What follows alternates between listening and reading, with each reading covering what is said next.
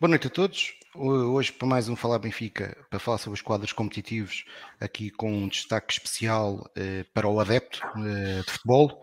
Eh, hoje temos connosco, como habitualmente, o Zé Rosário, o João Diogo Manteigas e, como nosso convidado especial, Sérgio Engrácia, que, para, creio eu, que grande parte do universo que acompanha as redes virtuais do Benfica conhece. Um garotão, não é? Um homem que não tem agenda, para, para encontrarmos agenda com ele foi difícil.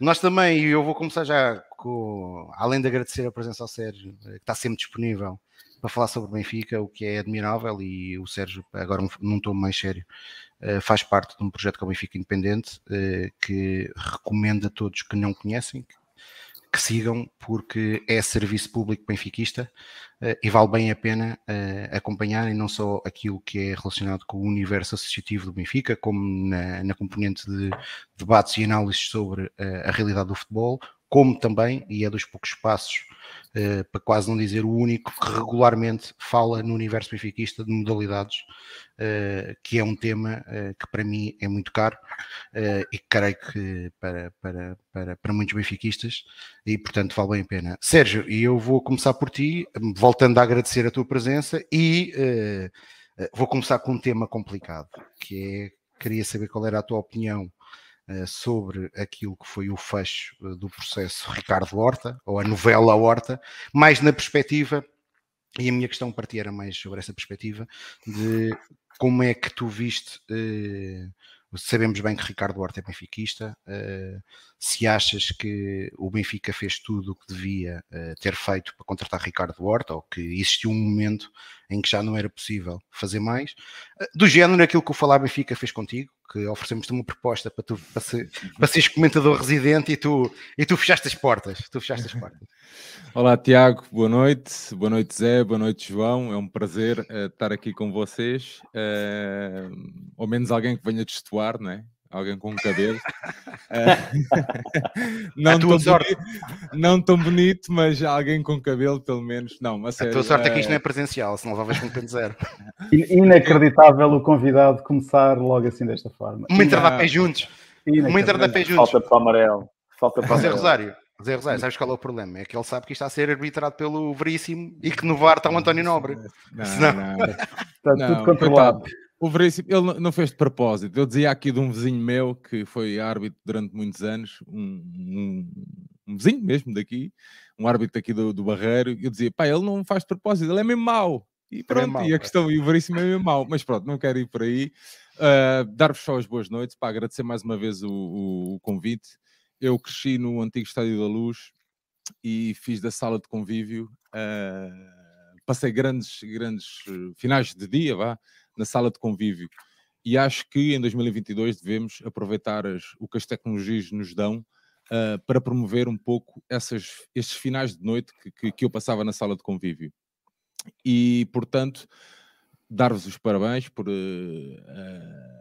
terem um projeto destes na internet, darem a cara, porque isto é tudo muito giro para escrever uh, comentários na internet, mas isto dar a cara uh, e depois passado uma semana ou duas, ah, mas tu disseste aquilo, e tu disse, pá, nós já sabemos como é que é, portanto, dar-vos mesmo os parabéns, dar um abraço também ao Pedro, ao Carlos e ao Rui, que, que, também fazem parte aqui do projeto Falar Benfica, e eu acho que fazem falta muitos, uh, muitos projetos destes, porque o Benfica é um clube enorme, é um clube gigante, é maior que Portugal, e, portanto, uh, quanto, mais, quanto mais projetos destes existirem, uh, melhor, porque fala-se mais de Benfica, discute-se mais de Benfica, e só assim é que o Benfica se pode, pode cada vez mais tornar ainda um clube maior, né?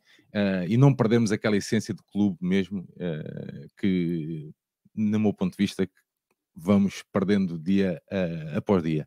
Mas pronto, ainda então à tua, à tua questão sobre o Ricardo Horta.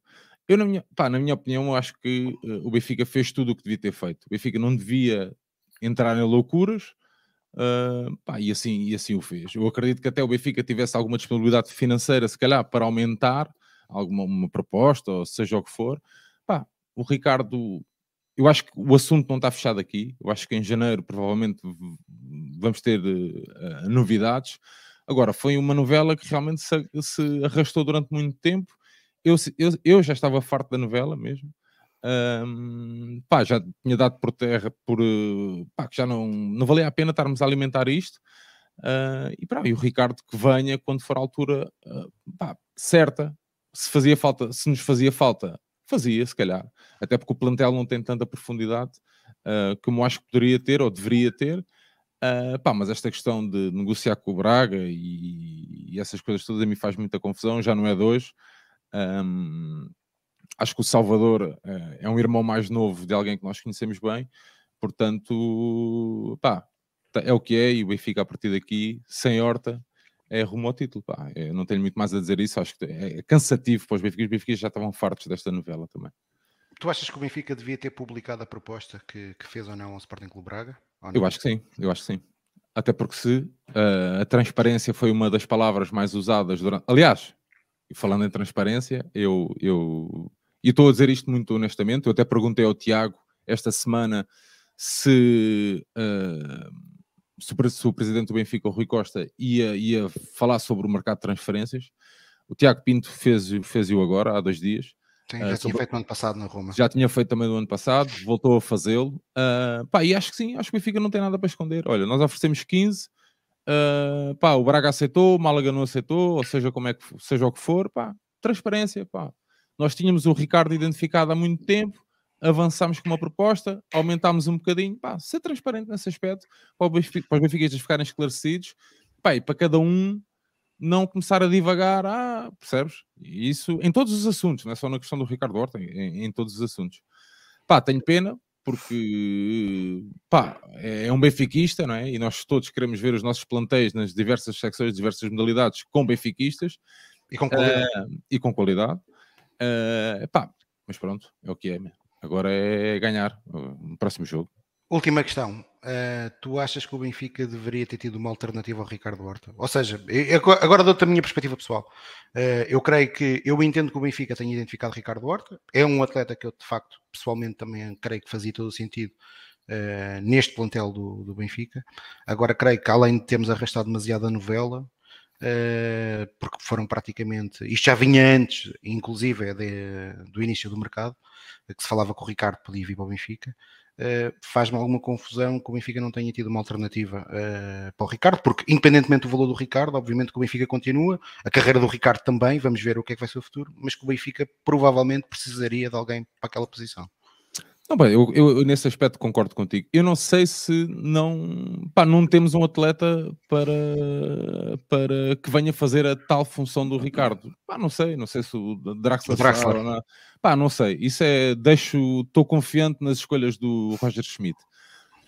Opa, portanto, é, é como eu te disse, tenho muita pena mesmo. Acho que o Benfica não devia entrar em loucuras para um atleta destes, nem por estes, nem pá, por nenhum, é isso é estar a, a, parece que é estar ali a, a baixar-se, estás a ver, a mostrar ali o, o, fundo, das, o fundo das costas e, pá, e fez bem, o Benfica manteve a sua, não sei se foi este ou não o processo de negociação, não faço a mesma ideia, acredito que o Benfica já desde o final da época passada, porque uh, o Schmidt já estava, já se, falava, já, já se falava, acho que o Benfica desde essa altura deve ter andado a, a ter apresentado a proposta ou ter entrado em conversações ou algo, algo do género, Pá, não deu, pá, tudo bem, mas não, não façamos disso uma. Percebes?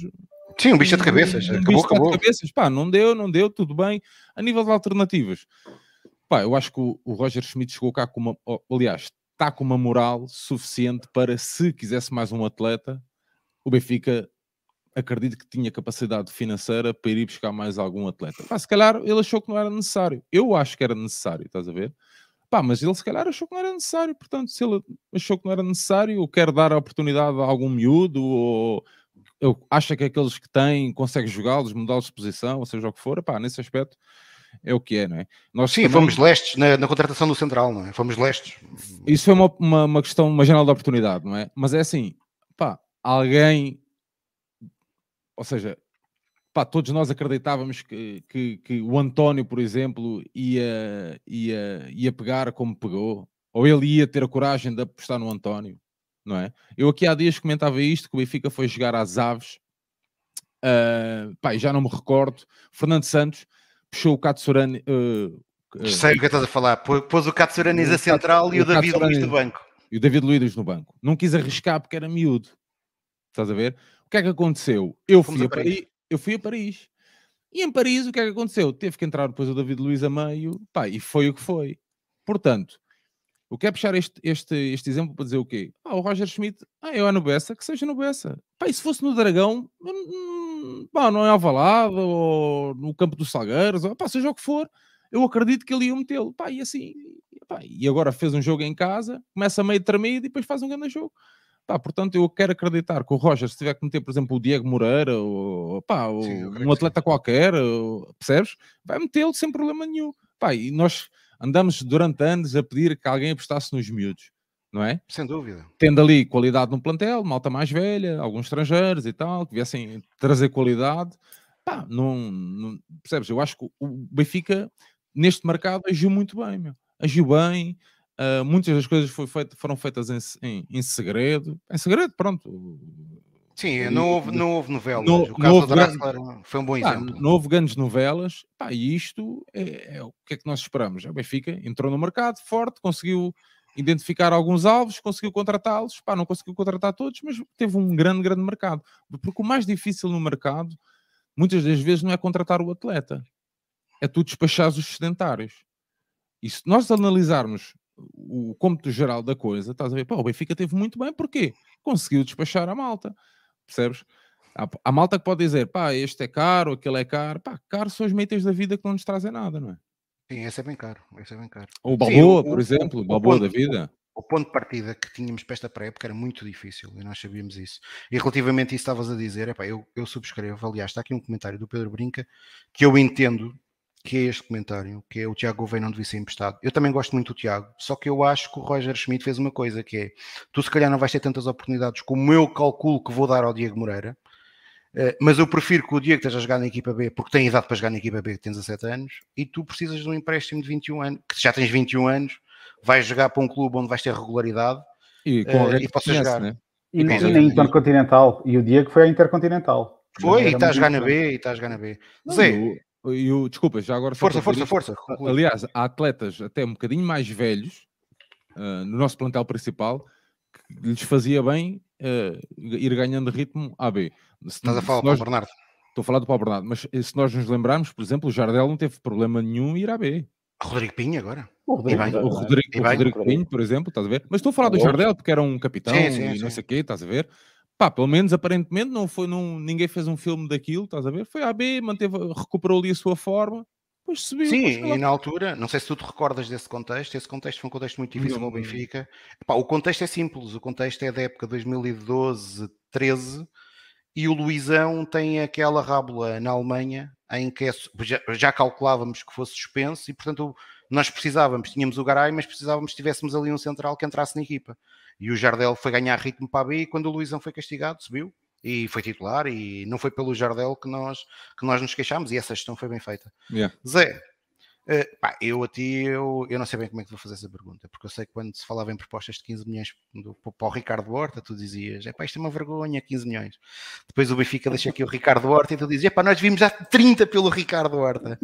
Não é? Isto é o que nós somos acusados todas as, todas as vezes, não, não dizemos isso. Sou eu e o meu vizinho da frente, o Vieira, somos os dois, que dávamos era 30 milhões pelo, pelo, pelo Horta e 30 milhões pelo Ruben Amorim. Era só bater claro. cláusulas. Olha, mas como é que tu viste, como é que tu viste esta gestão por parte do Benfica?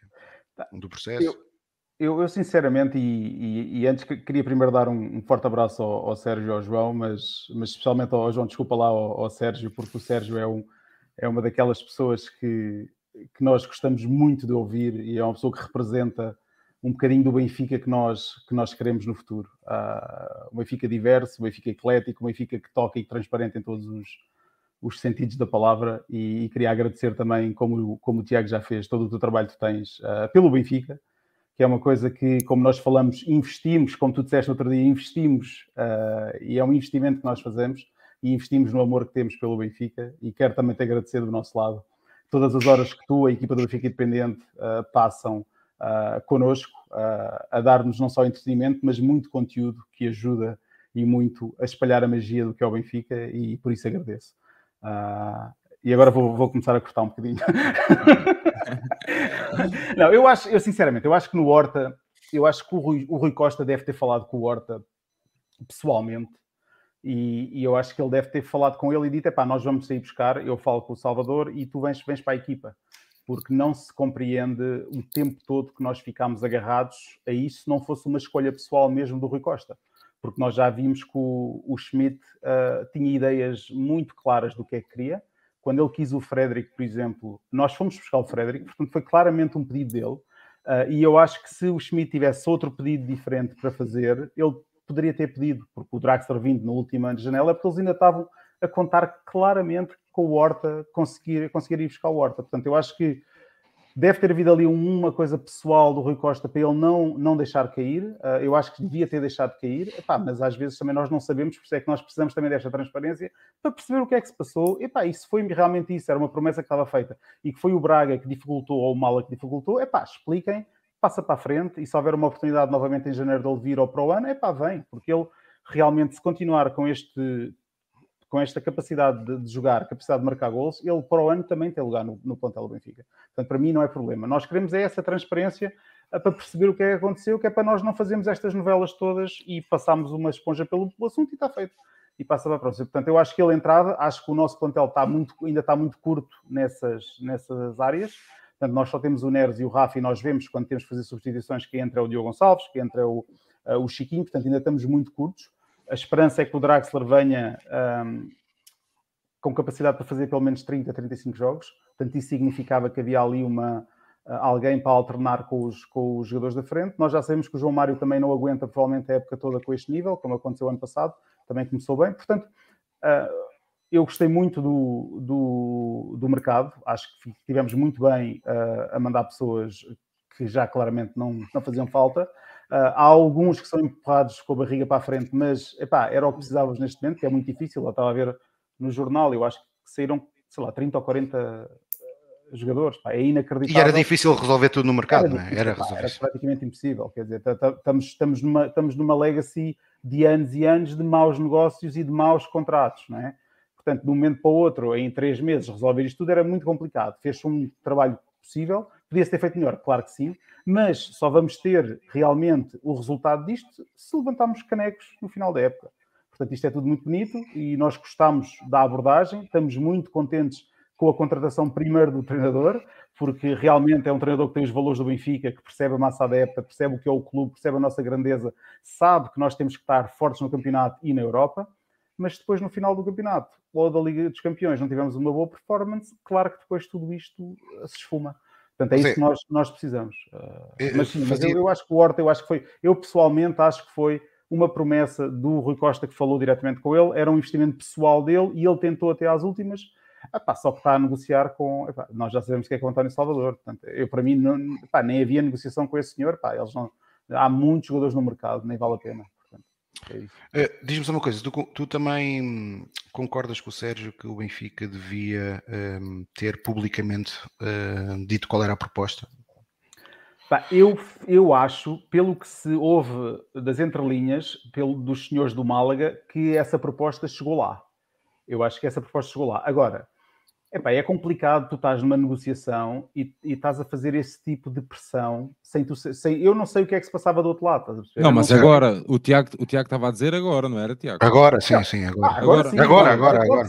Não, mas isso é agora, tal, era, agora era, sim, tal, era na tal explicação, desculpas, eu estar-me a meter aqui na conversa, mas é, é, é, é, na tal explicação que quando, vier, quando vierem a público falar, olha, nós tentamos contratá-lo por este valor numa primeira fase, numa segunda fase aumentámos um milhão, mais o prémio, mais o não sei quê, porcentagem, não sei quê, não sei quê, dava um bolo total de 15 milhões.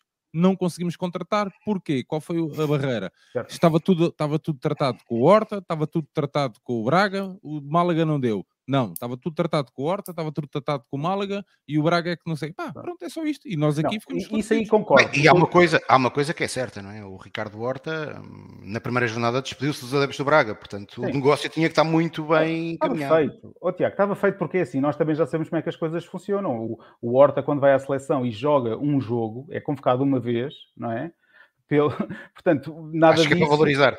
É pá, como é óbvio, quer dizer, estamos aqui a brincar, não é? A seguir já não foi convocado outra vez no outro jogo. Portanto, pá, portanto, estava tudo feito para que ele viesse.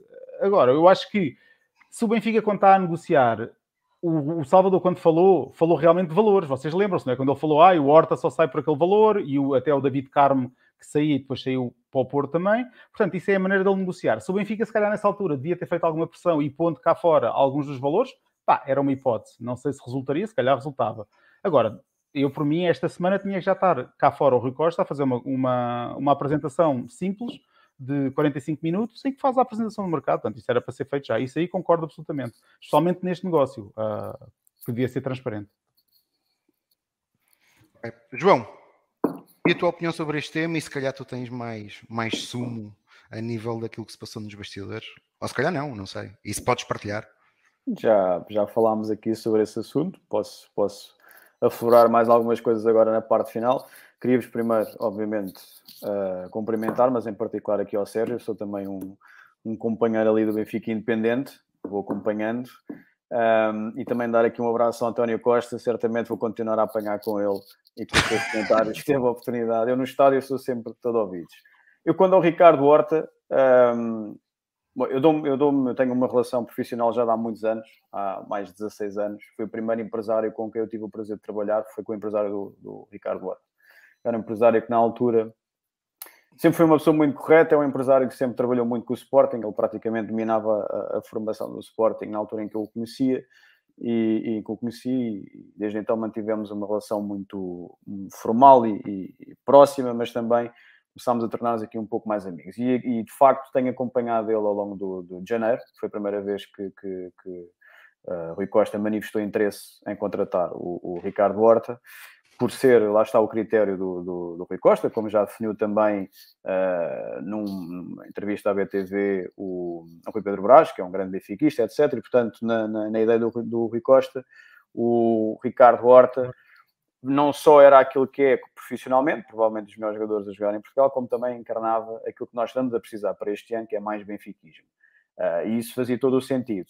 Temos aqui um grande problema, já falámos sobre isso, chama-se António Salvador e também chama-se Jorge Mendes. Eu acho que as pessoas hoje em dia começam a perceber um pouco melhor a dependência que existe uh, do Benfica e cada vez mais também do Sporting e novamente do Porto relativamente à, à pessoa de Jorge Mendes e à forma como se movimenta no negócio, e aqui era inevitável porque o Jorge Mendes tem efetivamente um direito de crédito sobre o Málaga, isto também é público, uh, e portanto é aqui uma peça-chave fundamental. Eu não queria alongar muito sobre esta situação, mas vou diretamente àquilo que efetivamente aconteceu até à última hora, com alguns pontos prévios que eu acho muito relevantes, até porque o Sérgio disse duas, teve duas tiradas que eu acho, enfim, que são, que é aquilo, que é o meu sentimento. Eu, eu até disse isto noutros, enfim, noutras plataformas, que não valia a pena, foi a expressão que o, que o Sérgio utilizou uma dada altura, uh, e que o Pantel até precisa de mais profundidade, e eu acho que isso supostamente é o que o Draxler vem acabar por, por fazer, porque o João Mário não o faz da esquerda para o meio, mais interior, e o Grimaldo perde-se, obviamente, à frente, descurando um bocadinho para, para trás, como também o Gilberto o faz e também como o Bá o faz, que, é que são, tem sempre a cabeça virada, obviamente, para o ataque, porque é assim o modelo que funciona com o Roger Schmidt. E quando, quando o Sérgio diz que não vale a pena, há aqui uma coisa que, que eu acho que às vezes os adeptos e os sócios não têm noção, que é a questão de gerir a parte do, dos recursos humanos e das contratações no mercado de transferências, em particular, obviamente, aquele que é mais alongado, que é o mercado de verão, por comparação ao de janeiro. E vocês têm mesmo de ter timings, ou seja, o Benfica acho que cometeu um erro uh, relativamente ao, ao, ao, Ricardo Horta, que não deveria ter feito, mas também não teve consequências para esse efeito, porque acabou por contratar Draxler ou teria outros outros avançados ou outros extremos em mente, mas tardou, tardou porque sempre pensou que iria contratar Ricardo Horta. Isso tem a ver com um ponto final na conversa que teria que existir a partir do momento em que António Salvador dá uma entrevista ao Canal 11, da forma como dá, e mais, e, e, e, não deram ênfase a esta, enfim, eu ia dizer porcaria, não deram ênfase a isto, eu acabei por dar, mas também passou em surdina, que tem a ver com o facto de, nessa mesma entrevista, Salvador diz que só perdeu o campeonato 2009-2010 para o Benfica porque aconteceram coisas estranhas, ou seja, é indicar que houve aqui um ar de corrupção relacionado com o Benfica. E, portanto, eu acho que o Benfica tem que se mentalizar uma vez por todas, quer seja o Rui Costa ou, ou os Vieiras desta vida, ou quem, quem quer que seja presidente, há pessoas que não se devem negociar. Ponto final. Um exemplo que eu vos dei também aqui, salve, a última vez nós falámos foi o caso do David Carmo. O David Carmo foi vendido por 20 milhões de euros ao Porto e o empresário do David Carmo, que é o mesmo empresário que o, que o Ricardo Horta, apresentou uma proposta de 18 milhões mais um, uh, mais objetivos do Wolfsburgo para o David Carmo, que iria chegar quase ali aos 26 milhões, por aí. Um, e que o, que o, Salvador simplesmente rejeitou imediatamente.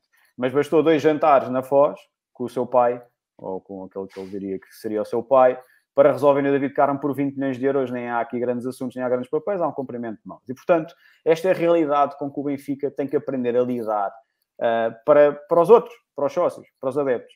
E, e institucionalmente tem que se ter alguma, alguma clareza e transparência de imagem. E, portanto, o Benfica tinha que ter ponto, um, posto um ponto final a partir do momento em que o Salvador diz que quer 15 milhões no mínimo para o Braga, em que o Málaga é uma peça que anda para trás e para a frente como se fosse uma bola de pinball pelo Jorge Mendes e pelo, e pelo Salvador. E depois temos aqui um Jorge Mendes que diz perentoriamente ao Benfica que se me derem uma determinada verba, eu consigo resolver o problema do Málaga. Ou seja, quero eu com isto dizer que eu com X, não vale a pena aqui dizer a quantia, consigo resolver o problema do Málaga. Chega a Málaga e consigo resolver o problema dele. Não resolveu. Jorge Mendes, as pessoas não têm muita noção, mas é um pouco assim. É um, é um homem que tem 15 telemóveis, 20 telemóveis e não resolve absolutamente nada porque está a falar com 10 pessoas ao mesmo tempo. Uh, e quando quis tentar resolver esta situação, para também ganhar o seu, como é óbvio, porque tem direito a ganhar o seu, ele é que é o criador ali do Málaga neste, neste caso, não conseguiu resolver porque Salvador foi obviamente, uh, enfim, bloqueou-se naquilo que é verbo. E depois temos aqui o problema do jogador. O jogador está de mãos atadas, como é óbvio, não tem aqui ascendente absolutamente nenhum para conseguir resolver isto. Ponto.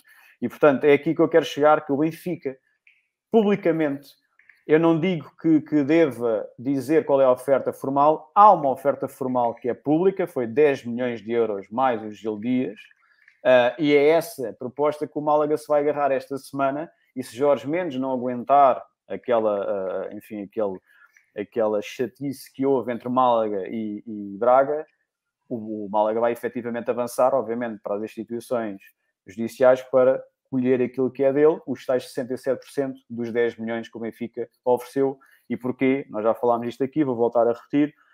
O, o acordo que uma, uma das condições que o, que o Málaga tinha com o Braga era se houvesse uma proposta formal apresentada concretizada para adquirir os direitos do jogador e se o jogador aceitasse, esta era, era a peça-chave, foi o caso do Horta, o Braga, se, o, o, Braga se não aceitasse essa proposta e não, não quisesse deixar ser o jogador, teria que pagar o correspondente um, aos 67% da, da oferta feita e apresentada, neste caso, pelo Benfica. E, portanto, é isto que está aqui em causa. Vamos ter agora Jorge Mendes com o fecho do mercado, ainda com alguns mercados pontuais, como a Turquia, etc., abertos. Uh, mas isso são, são outras pessoas ligadas ao que tratam. Vamos ter aqui Jorge Mendes agora a tentar aguentar um pouco o negócio e o Rui Costa, eventualmente, com a perspectiva de tentar contratar o Ricardo Horta, como vocês estavam aí a falar, janeiro. para janeiro. Se assim for, se assim for, não acredito que o Benfica emita qualquer tipo de, de, de, posição ou comunique qualquer tipo posição pública relativamente a esta situação, porque tem interesse em fazer o negócio. Por outro lado, devo relembrar que Rui Costa, na entrevista, no debate, salvo erro, no debate presencial com o Benítez, anunciou que anualmente iria fazer um apanhado daquilo que são as contratações do Benfica. Desculpa retificar, nem foi anualmente, foi a cada, foi a cada fecho de mercado. Ou a cada fecho de mercado, pronto. Portanto, eu recordo-me perfeitamente dessa situação, coisa que ele não fez. Bom, o ano passado justificou-se com o facto de ter sido eleições em setembro e não queria utilizar isso como campanha. E que em janeiro uh, tinham sido poucos jogadores. Exatamente. E, portanto, não sei se o vai fazer agora, deveria fazê-lo, Uh, se viu uma notícia, aliás, esta semana, que, que uh, só veio no Record, a dizer que, que havia uma intenção por parte do Rui Costa em fazê-lo. Eu espero que sim, faz todo o sentido. Todo não digo sim. que tenha sido, não, não, diga, não digo que tenha que ser ele, uh, mas alguém, ou enfim, o Benfica, representar-se para, para esse efeito, justificar. Não sei se também, honestamente, não me parece que deva ser de uma forma para a comunicação social. Acho que devia ser numa Assembleia Geral. Acho que devia ser até numa Assembleia Geral uh, relativamente àquela que vai, que, que, virá agora em setembro, até porque há pontos, do, o ponto final sempre na ordem de trabalhos, dá para meter pontos de outro interesse, eu acho que o Presidente do Benfica deve fazê-lo aí, é o sítio certo, depois, obviamente, certamente sai cá para fora. E, portanto, parece-me a mim que isso é que sim é o verdadeiro objetivo da transparência, esse é o, esse é o verdadeiro objetivo que ele deve não só anunciar e depois uh, justificar, mas também deve ser confrontado com determinadas questões e responder coisa que não aconteceu, por exemplo, na, nas duas últimas Assembleias Gerais. E, portanto, essa será a preocupação. Não sei se ele o vai fazer agora que o Benfica está na moda de cima, porque efetivamente jogamos bem, convencemos. Temos aqui um treinador que é uma lefada de ar fresco uma coisa que eu sempre defendi, que era um treinador estrangeiro para o Benfica, para fazer aqui pelo menos um, um, um cleansing imediato, para depois eventualmente vir um outro português ou um novo estrangeiro, mas há que reconhecer que o Roger Schmidt tem aquela postura até demasiado transparente, que é, ele responde a tudo o que lhe perguntam e até de uma forma bastante direta. E, portanto, acho que eventualmente até vai ser comedido na, na, nas futuras uh, uh, comunicações que têm abertas ao, ao, ao público. E, portanto, parece-me a mim que o Rui Costa tem tudo para aproveitar isso agora. Não sei se o vai fazer, não sei se o vai fazer nessa Assembleia Geral. Relembro que ainda há uns estatutos metidos na gaveta do Domingos Soares Oliveira para analisar, coisa que o Benfica anda a ganhar e já ninguém quer saber de absolutamente nada disto. Já ninguém fala também da auditoria, mas isso, o Domingos Soares Oliveira, quando foi a emissão das obrigações, disse que seria quando viesse o fecho do inquérito desse processo, portanto, esse assunto está arrumado, mas os estatutos também seriam bom, um bom momento para Fernando Seara e o Rui Costa também se debruçarem sobre isso. Ok. Bem, e agora vamos entrar aqui no, no, no tema central uh, desta emissão, que é o estudo do Sporting Clube Braga. Nós já falámos aqui um pouco sobre ele uh, na, numa das últimas edições, mas temos agora aqui o documento que sustentou este estudo, do Sporting Clube Braga, que é um estudo sobre a competitividade e sustentabilidade.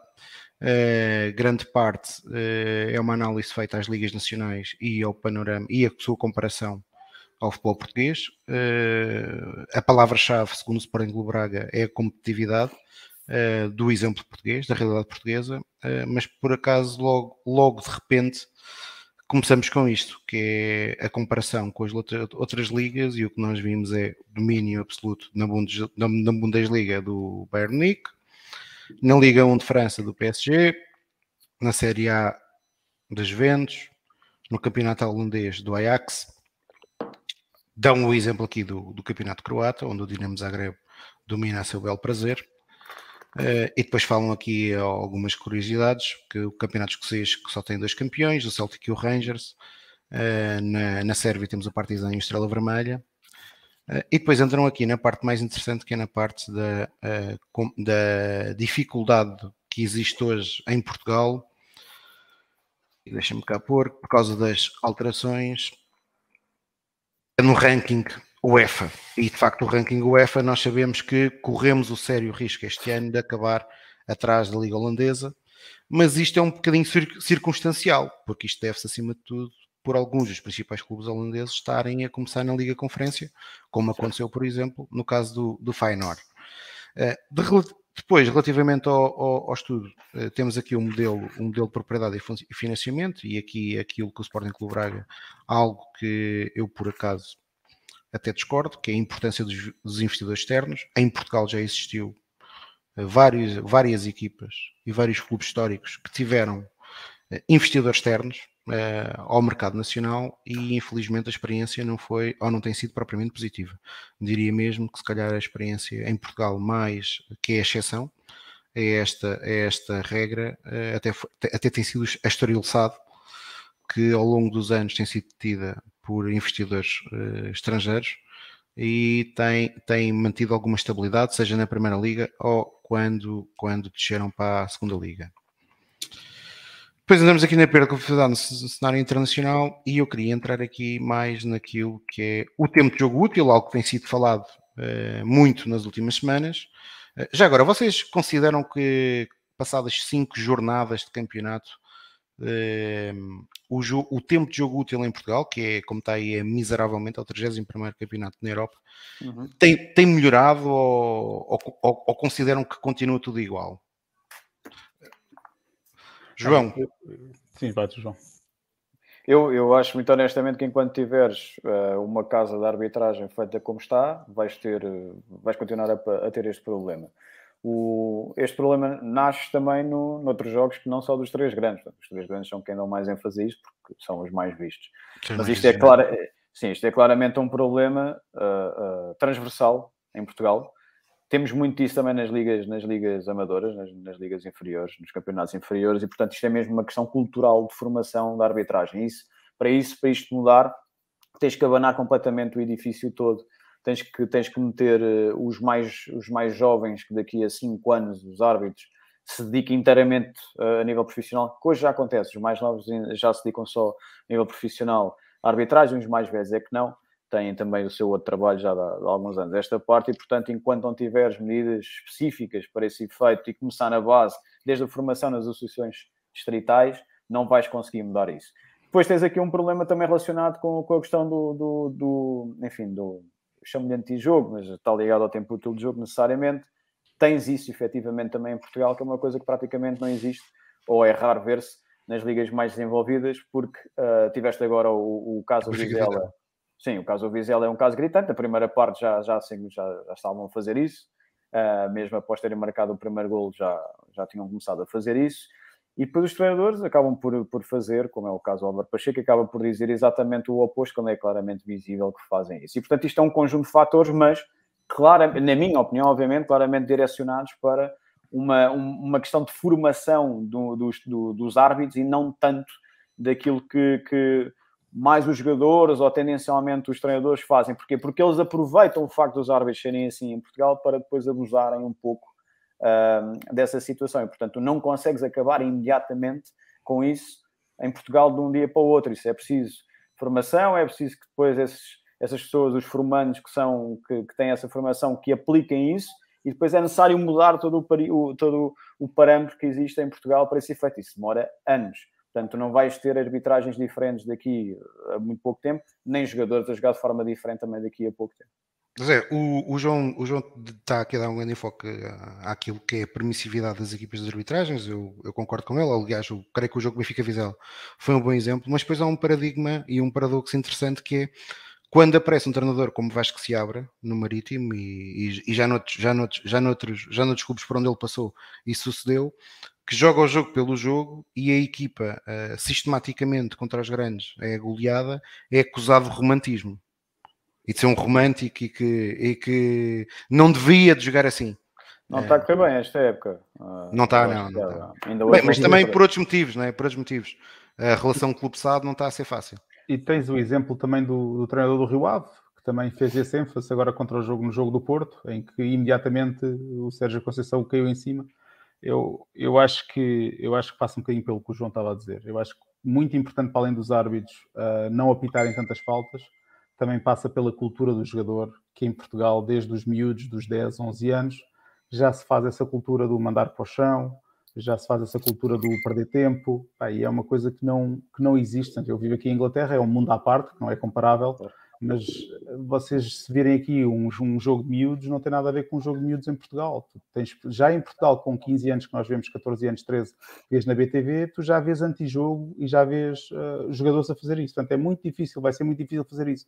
Portanto, é que eu queria aqui do, destes indicadores que eu vejo aqui do Braga, isto é tudo muito bonito, mas depois não existe, uh, não existe uma solução. Portanto, vamos, vamos, fazer, vamos fazer remodelação da, da arbitragem vamos fazer mais formação com os árbitros, vamos fazer rotação de árbitros ingleses e outros países em que a melhoria do, em que os jogos uh, demoram, demoram, não é tanto tempo, tem, uma, tem mais nível de jogo, mandem esses árbitros para cá, para ver se realmente é por causa dos árbitros portugueses.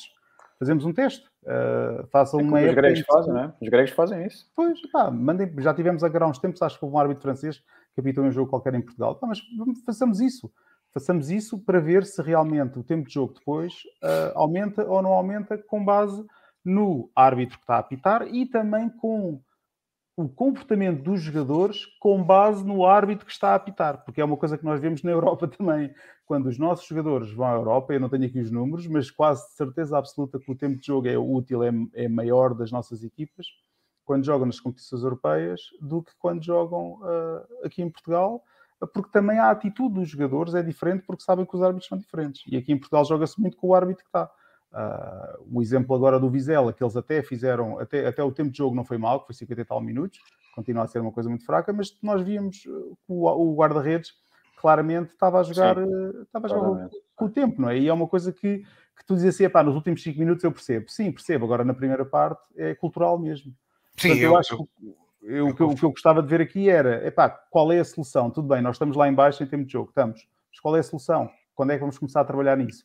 Este tipo de análises contextuais são todas muito bonitas, mas se nós depois não fizermos soluções com base nisso uh, para alterar, vamos continuar a fazer estas análises contextuais para depois não darem nada. Portanto, eu acho que este aqui tem que ser uma mudança cultural e tem que ser um choque rápido com uma alteração dos processos amanhã quer por troca de árbitros, agora VAR, e uh, por alterar os comportamentos dos, uh, dos jogadores. Por exemplo, eu, eu gostei muito em, em França, que eu nem sabia, que quando tu levas três, três amarelos seguidos, és logo uh, castigado um jogo.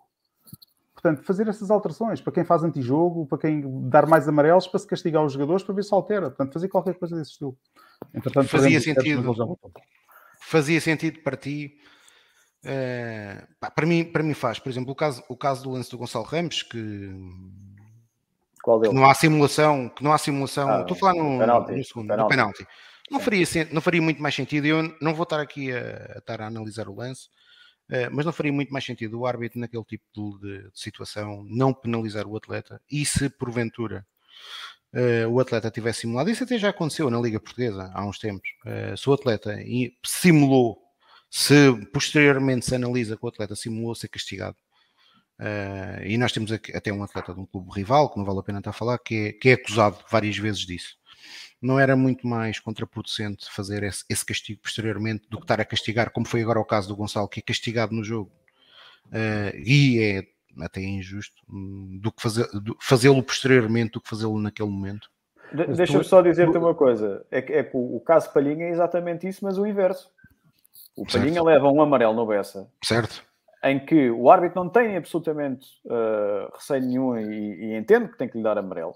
Depois discute se, se é para amarelo ou não é, no café, isso não interessa. Mas dá-lhe o amarelo e depois vem, vem-se retratar daquilo que, que fez. Depois sentem-se sentem essa obrigação depois as entidades em fazê-lo. E depois há outra coisa também muito importante, é que mesmo que, mesmo que, que, queiras, como o Zé estava a dizer, que é uma coisa extremamente relevante, que é mudar o paradigma e a, a questão da formação, tu, vocês já repararam que este ano há, há, indicações do Conselho de Arbitragem que, por outro lado, indiretamente também fazem criar mais obstáculos a um jogo? Vou-vos dar um exemplo. Não sei se vocês repararam, o, o Fábio Veríssimo foi duas, três vezes durante os 90 minutos ao banco do Vizela para expulsar e para dar amarelo. Este ano há indicações do Conselho de Arbitragem para tudo o que vier do banco, o árbitro interrompe o jogo, que é chamado pelo escaldinho ou pelo quarto árbitro, vai diretamente aos bancos e dá o amarelo, o vermelho, etc.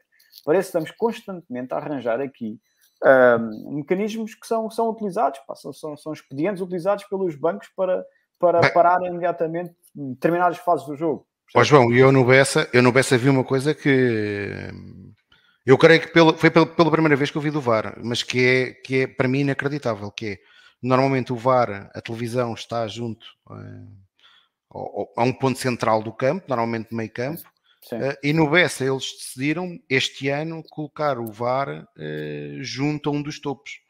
Por exemplo, o lance que dá a grande penalidade a favor do Benfica no Bessa, o João Pinheiro teve que fazer uma piscina uh, para ir consultar o VAR, o que é uma coisa inacreditável, porque se por acaso o jogo foi um jogo que só teve aquele lance de análise do VAR, mas se tivesse sido mais lances, o João Pinheiro perdia só até ir ao VAR um minuto.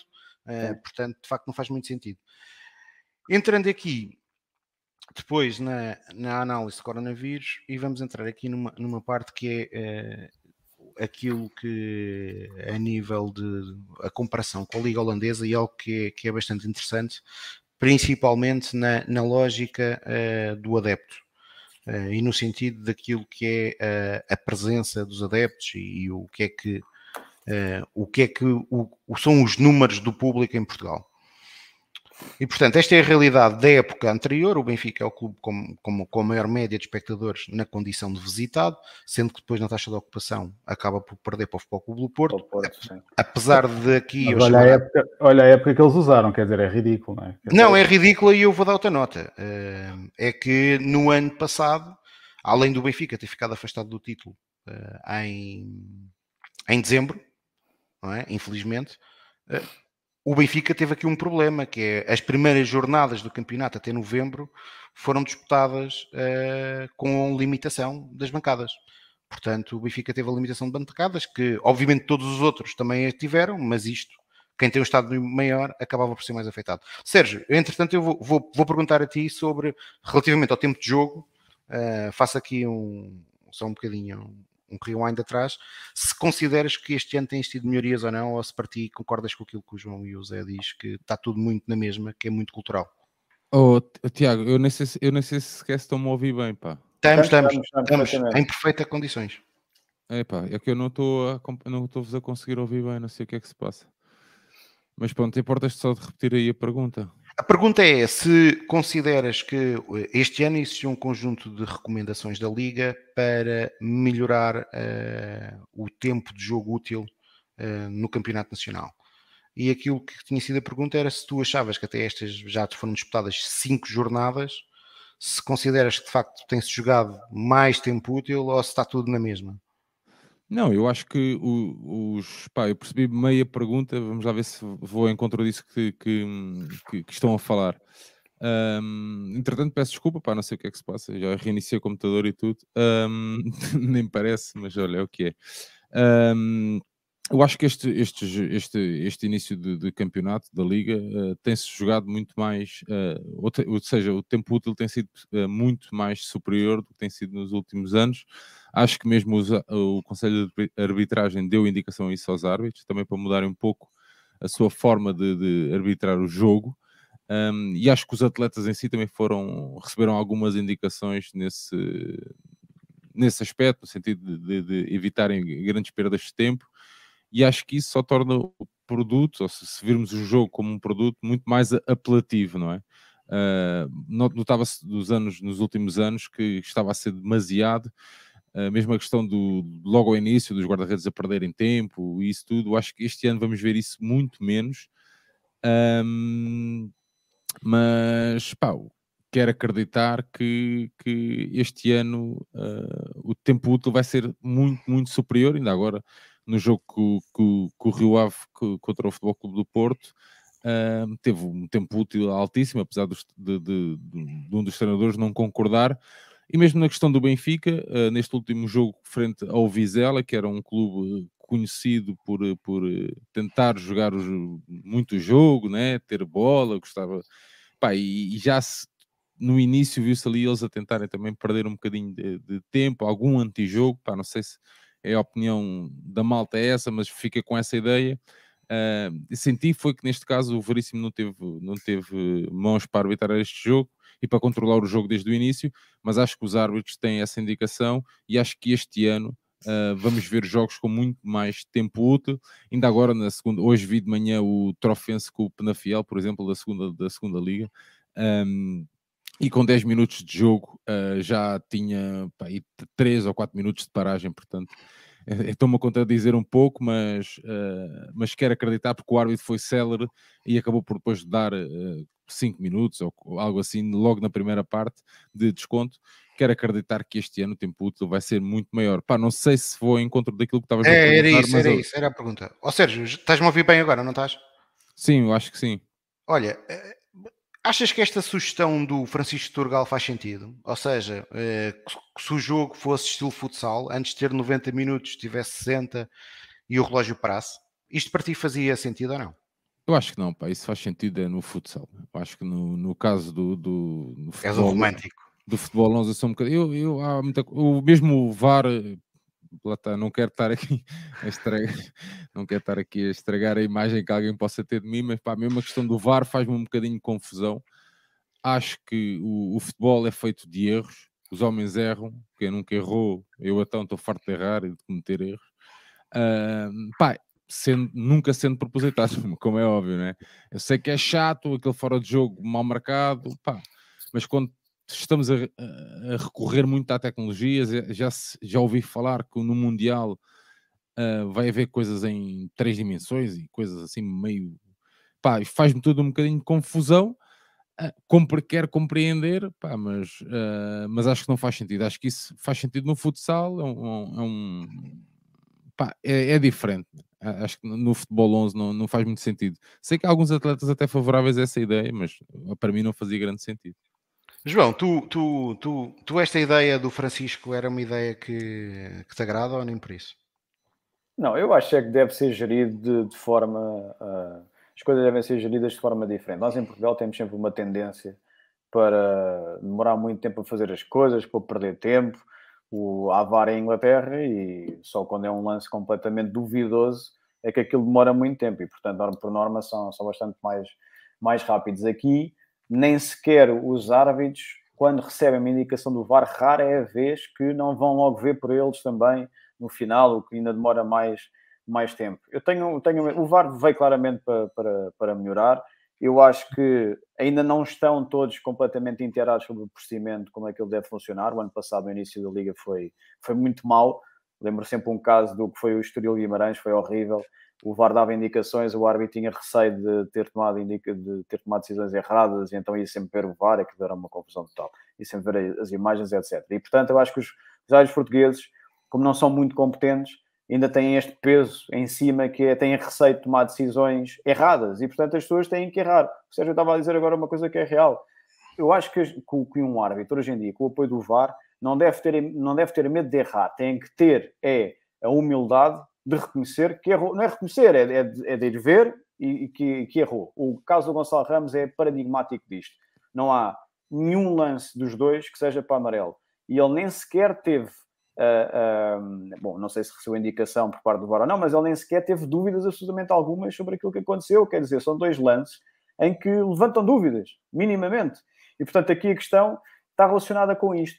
Ou seja, e há uma tendência para desencaminhar a conversa também relativamente ao VAR e à decisão do árbitro principal sobre isto. O VAR não está lá, o VAR está lá para corrigir em determinadas situações, mas não está lá para dizer ao ouvido do árbitro para ter cuidado que eu acho que te enganaste. Eles não fazem isso. Se eles fazem isso, ainda é pior. E, portanto, houve jogos, obviamente, foi o caso. Eu lembro um, um jogo que o Benfica esteve envolvido que foi fatal para o Benfica, que foi o primeiro jogo do Bruno Lage, quando nós fomos eliminados pelo Porto, Taça da Liga do Braga, Liga, há uns anos atrás, sim. Em que, o Fábio é o Fábio Veríssimo, é? Que é o Fábio Veríssimo. E uh, aquilo que vocês sabem, que ele tem, tem os hábitos de campo, tem o VAR e depois tem o AVAR, ok?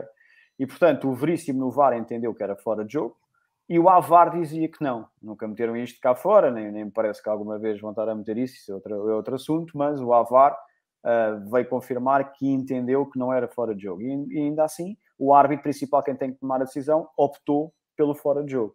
Portanto, o que me parece aqui é que em Portugal ainda temos um problema grave que não estamos a saber gerir, nomeadamente o Conselho de Arbitragem e os árbitros, que é quando é que um árbitro tem que ter coragem ou não para assumir que errou e fazê-lo. Então temos dois tipos de árbitros. Temos aqueles árbitros que andam 90 minutos sempre com medo, com receio de ter falhado, mas que não percebem que isso não há problema, porque se falharem está lá o VAR para corrigir em determinadas situações. Depois temos aqueles árbitros como o Veríssimo Artur Soares Dias, que são altamente prepotentes em campo.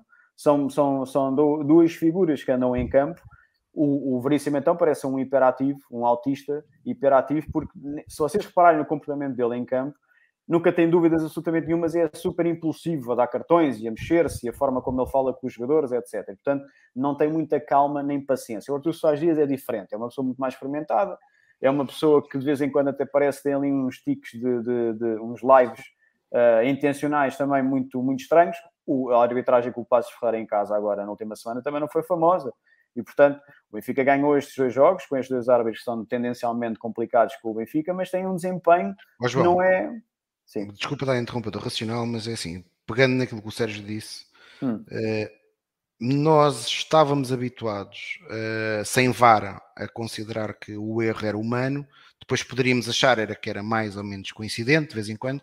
Agora é um pouco injustificável com vara, uh, e olhando para aqueles que foram os últimos dois jogos do Benfica, como é que. Pá, eu estou falando Benfica, mas se fosse com outro. Sim, mas se fosse com o Sporting ou com o Porto, era a mesma coisa. Era a mesma coisa. Claro. Aconteceram, são dois jogos gritantes, que é uma é uma agressão ao Grimaldo aos 6 minutos, que eu hum. acredito que no campo Artur Soares Dias, epá, acredito que não tenha visto, mas o VAR tem que ver aquele lance. E este lance agora do Gonçalo, não é? Ou seja, fica difícil depois isto também não ajudar eu, a criar um bocadinho a suspensão. mas eu respondo-te a isso Uh, e, e, é uma resposta que ninguém gosta e que ninguém consegue aceitar a partir do momento em que o VAR existe. Que é uma, é, e vai ser o, o, eterno debate em torno do VAR. Tem a ver exatamente com isto, que é o, o árbitro principal. Sim, o protocolo. São seis, são não sei quantos princípios. O princípio número 4 diz explicitamente que o árbitro principal é que tem que, se quiser, se quiser, o árbitro principal tem que tomar as decisões todas e se quiser ouvir ou ser recomendado pelo VAR, também o faz. O Fábio Veríssimo foi um caso em que tu viste 90 minutos, não era muito aberto a isso. Não é um árbitro aberto a isso. E, portanto, ele toma essas decisões. O árbitro principal é que tem que tomar esse comportamento. E, portanto, há árbitros que têm essa forma de, de, de trabalhar e há outros que não. Há outros que têm medo da própria sombra. E, portanto, aqui a questão está relacionada apenas e só com o árbitro principal. O problema em Portugal é que tu tens 15 árbitros que estão destinados a trabalhar profissionalmente e que não querem, não, são, são, têm, são aquelas figuras que começam a ser, obviamente, logo criticados quando se sabe quem é que são, que, quando são nomeados para apitar determinados jogos.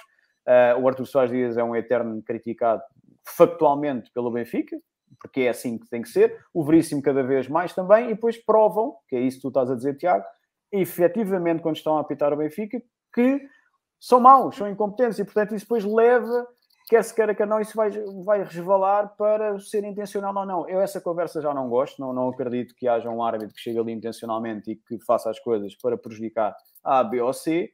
Acredito na incompetência. E se há incompetência em todo o lado, há bons profissionais, há maus profissionais, acho que Portugal tem maus profissionais na arbitragem. Zé, tu, tu partilhas a opinião do, do João e do Sérgio, ou seja, que não, não faz sentido para ti que o jogo seja tratado como, por exemplo, a futsal. Eu sei que vai haver uma experiência, creio eu, que no campeonato sub-17 e até creio que cá em Portugal uh, do tempo parar. Uhum. Do tempo parar. Eu sei que, vai, que essa experiência vai existir. Uh, tu também não concordas, Zé? Eu, eu acho que o problema aqui é, é, cultural outra vez. Portanto, no futsal também tu tens, tu tens momentos em que tu vês claramente que se for preciso para parar o jogo, mandam-se para o chão, até tiveste jogadores do Sporting que mandam água para, para, dentro do, do, do, do, campo. Portanto, eu acho que é mais cultural. Eu acho que não vai dar, eh, tira um bocadinho a beleza ao jogo. Mas não tiras os minutos, não é? Epá, mas a questão é, se tu tiveres eh, alguém que... Ou seja, desculpa estar a interromper, mas se tu, tu num jogo de futsal, se isso acontecer... Epá, eu por acaso dou já a minha opinião, eu sou altamente favorável... sou altamente favorável a isto que o Trugal disse. E, e, sou por uma coisa, isso, e agora até, até vou olhar para aquilo que vamos já falar de seguida, que é o público. Uh, nós temos uma ideia romantizada de futebol. Todos nós, creio eu. Uns mais, outros menos. Mas a verdade é que estamos. É um espetáculo, hoje em dia, que é um espetáculo caro. Em Portugal, então, se calhar até mais caro daquilo que deveria de ser. Em que uma pessoa uh, tem supostamente duas horas, de, uma hora e meia de espetáculo, que na maior parte dos casos fica reduzida em tempo útil a 50 minutos. Uh, eu eu sinto-me, enquanto e agora adepto cliente, defraudado o mesmo já não acontece, o mesmo já não acontece quando estou a falar num jogo de modalidade, porque concordo com tudo o que tu estás a dizer, Zé, mas é assim, eu posso, eu posso pôr água, posso ser um guarda-redes de futsal a queimar tempo, mas a verdade é que os minutos estão lá para se jogar. Tiago, é... mas agora transporta isso para a Premier League, né? Tu vais ver hoje um Brighton Leicester que foi 5 a 2, que foi um espetáculo brutal. Tu não tens esse sentimento, não é? Não tens, não tens esse sentimento que o teu tempo foi mal gasto, porque aquilo não para, é sempre a abrir. E o problema certo, é que tu tens, tu tens é que mexer primeiro na cultura das pessoas e dos agentes. Tens que mexer primeiro nos árbitros serem penalizados quando isto acontece. Alguém se manda para o chão, é dar amarelos, é para o próximo jogo penalizar, é dar 10 minutos, um quarto de hora acima, até que se altere esse tipo de comportamentos. Porque tu vês nos jogos da Liga dos Campeões, tu tens ali uma hora, tu, tu vês um Real Madrid-Liverpool e tu estás ali uma hora e duas horas uh, que não paras de ver o jogo. Quer dizer, estás, estás, sentes que tu estás a ter, a ter uma emoção grande. E em Portugal não tens, porque os agentes fazem diferente do que fazem lá fora. Portanto, eu acho que o problema é, claro, ias mascarar, acabavas por mascarar. Tudo bem que podia ser, é pá, era mais certinho o número de minutos e as coisas, mas depois estavam lá os mesmos problemas com o VAR, os mesmos problemas com os adeptos, o mesmo problema com os jogadores, era tudo igual. Portanto, era isso. Se nós tivéssemos esse problema lá fora, se tu dissesse assim, para a Inglaterra, o, não, eh, na Liga dos Campeões os jogos não são bons, na Conference League não são bons. Não, é um grande problema que nós temos aqui na nossa terra, infelizmente. Portanto, tem que se corrigir a nossa terra porque os outros estão bem. Pá, é só os meus 50 okay. cêntimos. Olha, entrando aqui e continuando aqui na parte do público, portanto, isto são estatísticas do ano passado. Volto a dizer que no caso do Benfica, e obviamente que os outros também foram, mas no caso do Benfica, o Benfica teve até novembro, creio eu que foi até novembro, a lotação do estádio reduzida a 20 mil lugares. Portanto, e ainda por cima, depois tive, tivemos a pior fase da época, que é natural que afastou adeptos, mas mesmo assim, o Benfica com maior média. Temos aqui um, dois, três, quatro, cinco, seis, sete clubes que não têm uh, de média 2 mil espectadores, sendo que se nós pensarmos que grande parte parte destas, das maiores lotações destes clubes um, são contra o Sport Lisboa Benfica. Uh, isto também é o Sport Lisboa Benfica e os outros dois grandes. Uh, isto, isto, é bem sintomático da, da fraca média que isto, que isto que, que representam estes números.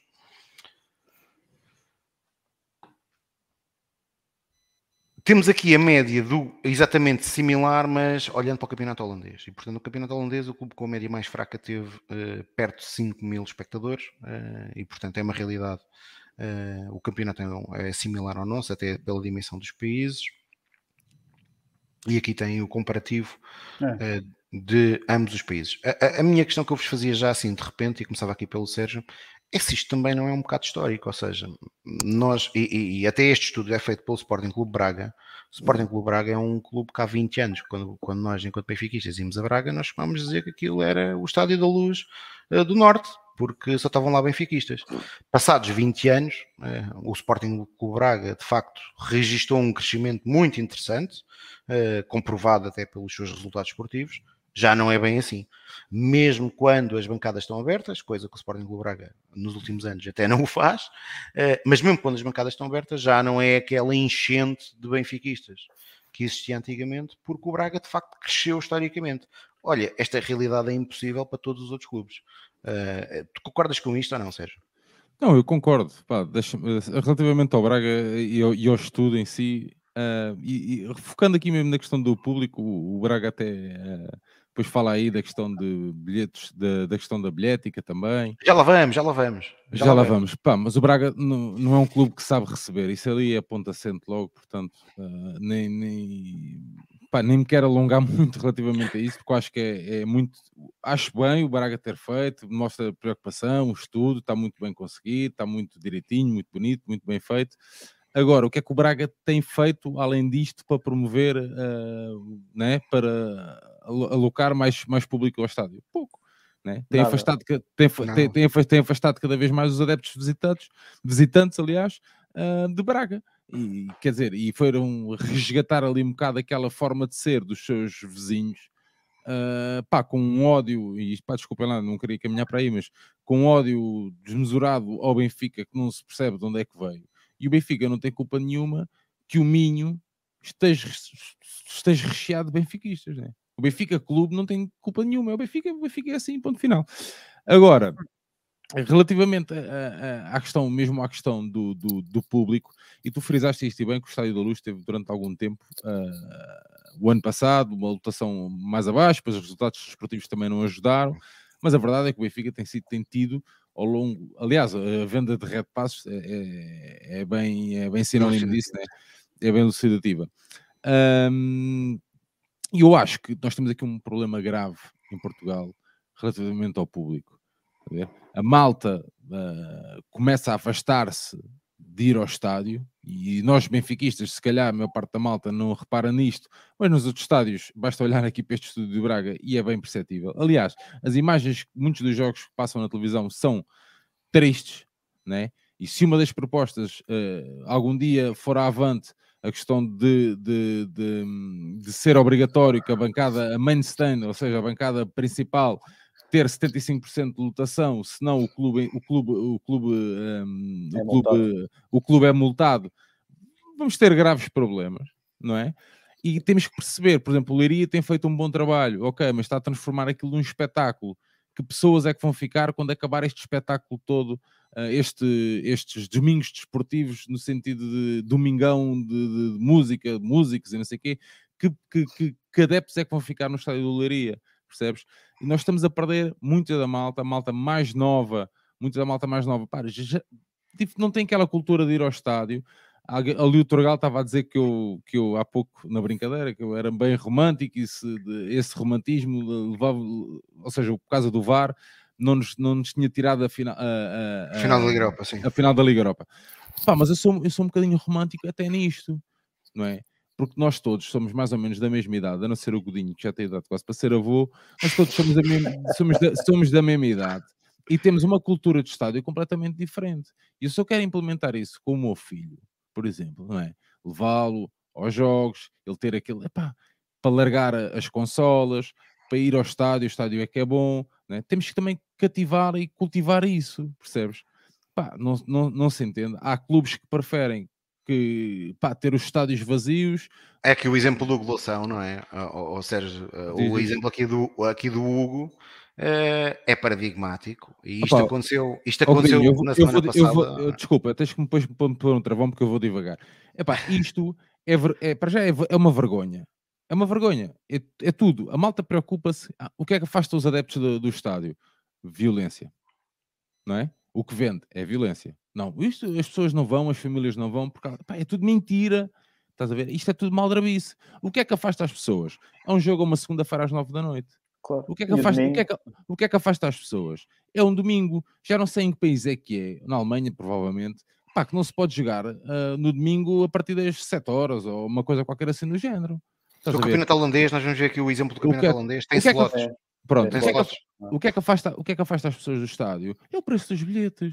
Como é que tu, como é que, como é que eu vou pagar 50 euros no Bessa não é? Como é que eu vou pagar 50 euros? Porque eu não me sujeito, e isso era algo que vamos falar mais à frente, a, a, a fornecer os meus dados, não sei o quê. Como é que eu vou pagar 50 euros no Bessa? E, e vou sozinho? E, e vou como? De carro? E, e, não como? Levo a minha marmita? Pronto, está tudo bem. Mas vou sozinho, não levo o meu filho, não levo a minha esposa. Não... Pá, percebes? Pá, é que estamos a falar, da, no meu caso específico, nós viajamos a Europa, os dois, eu e a minha esposa, atrás do Benfica. Pá, já viste o que é? E o que é que afasta? É violência. Não, nós não, não temos problema nenhum de violência, temos é um problema de controle de custos. Porquê? Porque temos duas crianças. É só isto, percebes? E a questão, essa questão, e essa questão do, do, do, do Boa Vista, de, de preferirem Aliás, eu cortava relações com essa malta toda. Juro-te, eu não, não tolero isso, porque isso só se vê, só se põe quando é o Benfica. Estás a ver? Não, não ias comprar o Musa por 5 milhões. Era isso que eu ia dizer, não ia, Zé. Era ia. tal e qual isso que eu ia dizer. Não ia, opa, Zé, não ia. Epá, eu claro irrita, não, eu irrita-me isso claro. profundamente. Ah, então quer dizer, e, já, e o João, se calhar, uh, é a pessoa indicada para depois falar disto, que é, então tu vendes um bilhete. Eu, eu, tive, eu fiz este exemplo, eu, eu, eu fiz este exercício. Entrei numa bilheteira online de espetáculos musicais. Ok? E uh, tentei sacar uh, bilhete para, deixa cá ver, ah, Cold, yeah, Coldplay. A mim não me pedem mais informação nenhuma a não ser o e-mail e passa para cá a guita. Sim, aí não é preciso identificar-se para nada. E não, e não me proíbem de ir para o concerto dos Coldplay com uma camisola dos chutos. Estás, ou, ou, ou, ou, da Romana, ou do Toy, ou seja, do que for. Não me proíbem. Este tipo de coisas é que, é que, é que afasta as pessoas. E eu nem sei se isto legalmente. Pá, eu, eu, eu, eu, tenho quase a certeza que isto, pá, isto não lembra a ninguém. Estás a ver?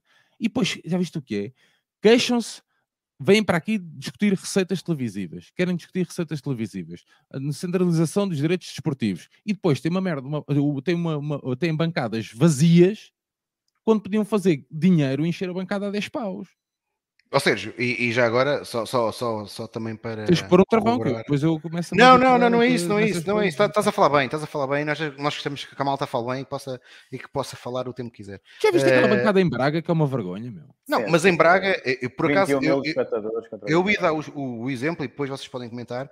Uh, supostamente o Sporting Clube Braga uh, assume, assume, assume como estratégia fazer isso.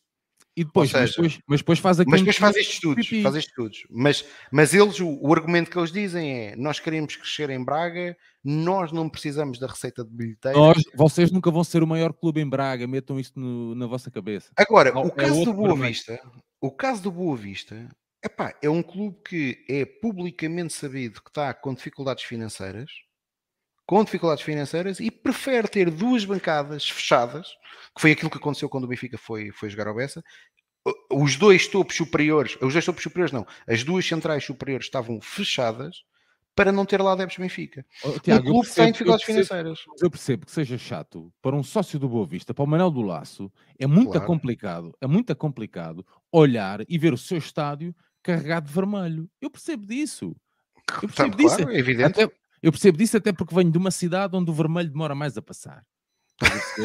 e, e, portanto, não, agora mais a sério. Eu percebo isso, é muito chato. O Benfica vai lá para ser campeão e eles levam com o estádio carregado de Benfica. Epá, é muito chato. Mas sabes como é que se contorna isso? Enchendo o estádio com adeptos da Boa Vista. Exatamente. Estás a perceber? E nós, que somos muitos, olha, nós só podemos comprar bilhete para aqui porque os sócios da Boa Vista arrebanharam os outros bilhetes todos. É assim, tu tens que cativar. A malta, as prioridades estão trocadas.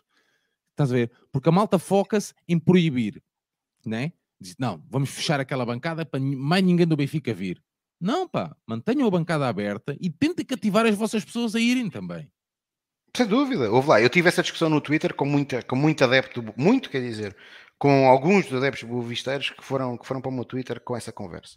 Uh, e vieram com a história, e já vamos falar sobre as zonas de, de permanência especial, as célebres ZCAPs, que o Benfica só tinha dado bilhetes para as ZCAPs. E a resposta que eu lhes dei foi simples. O Benfica fez isso no ano passado por um motivo óbvio.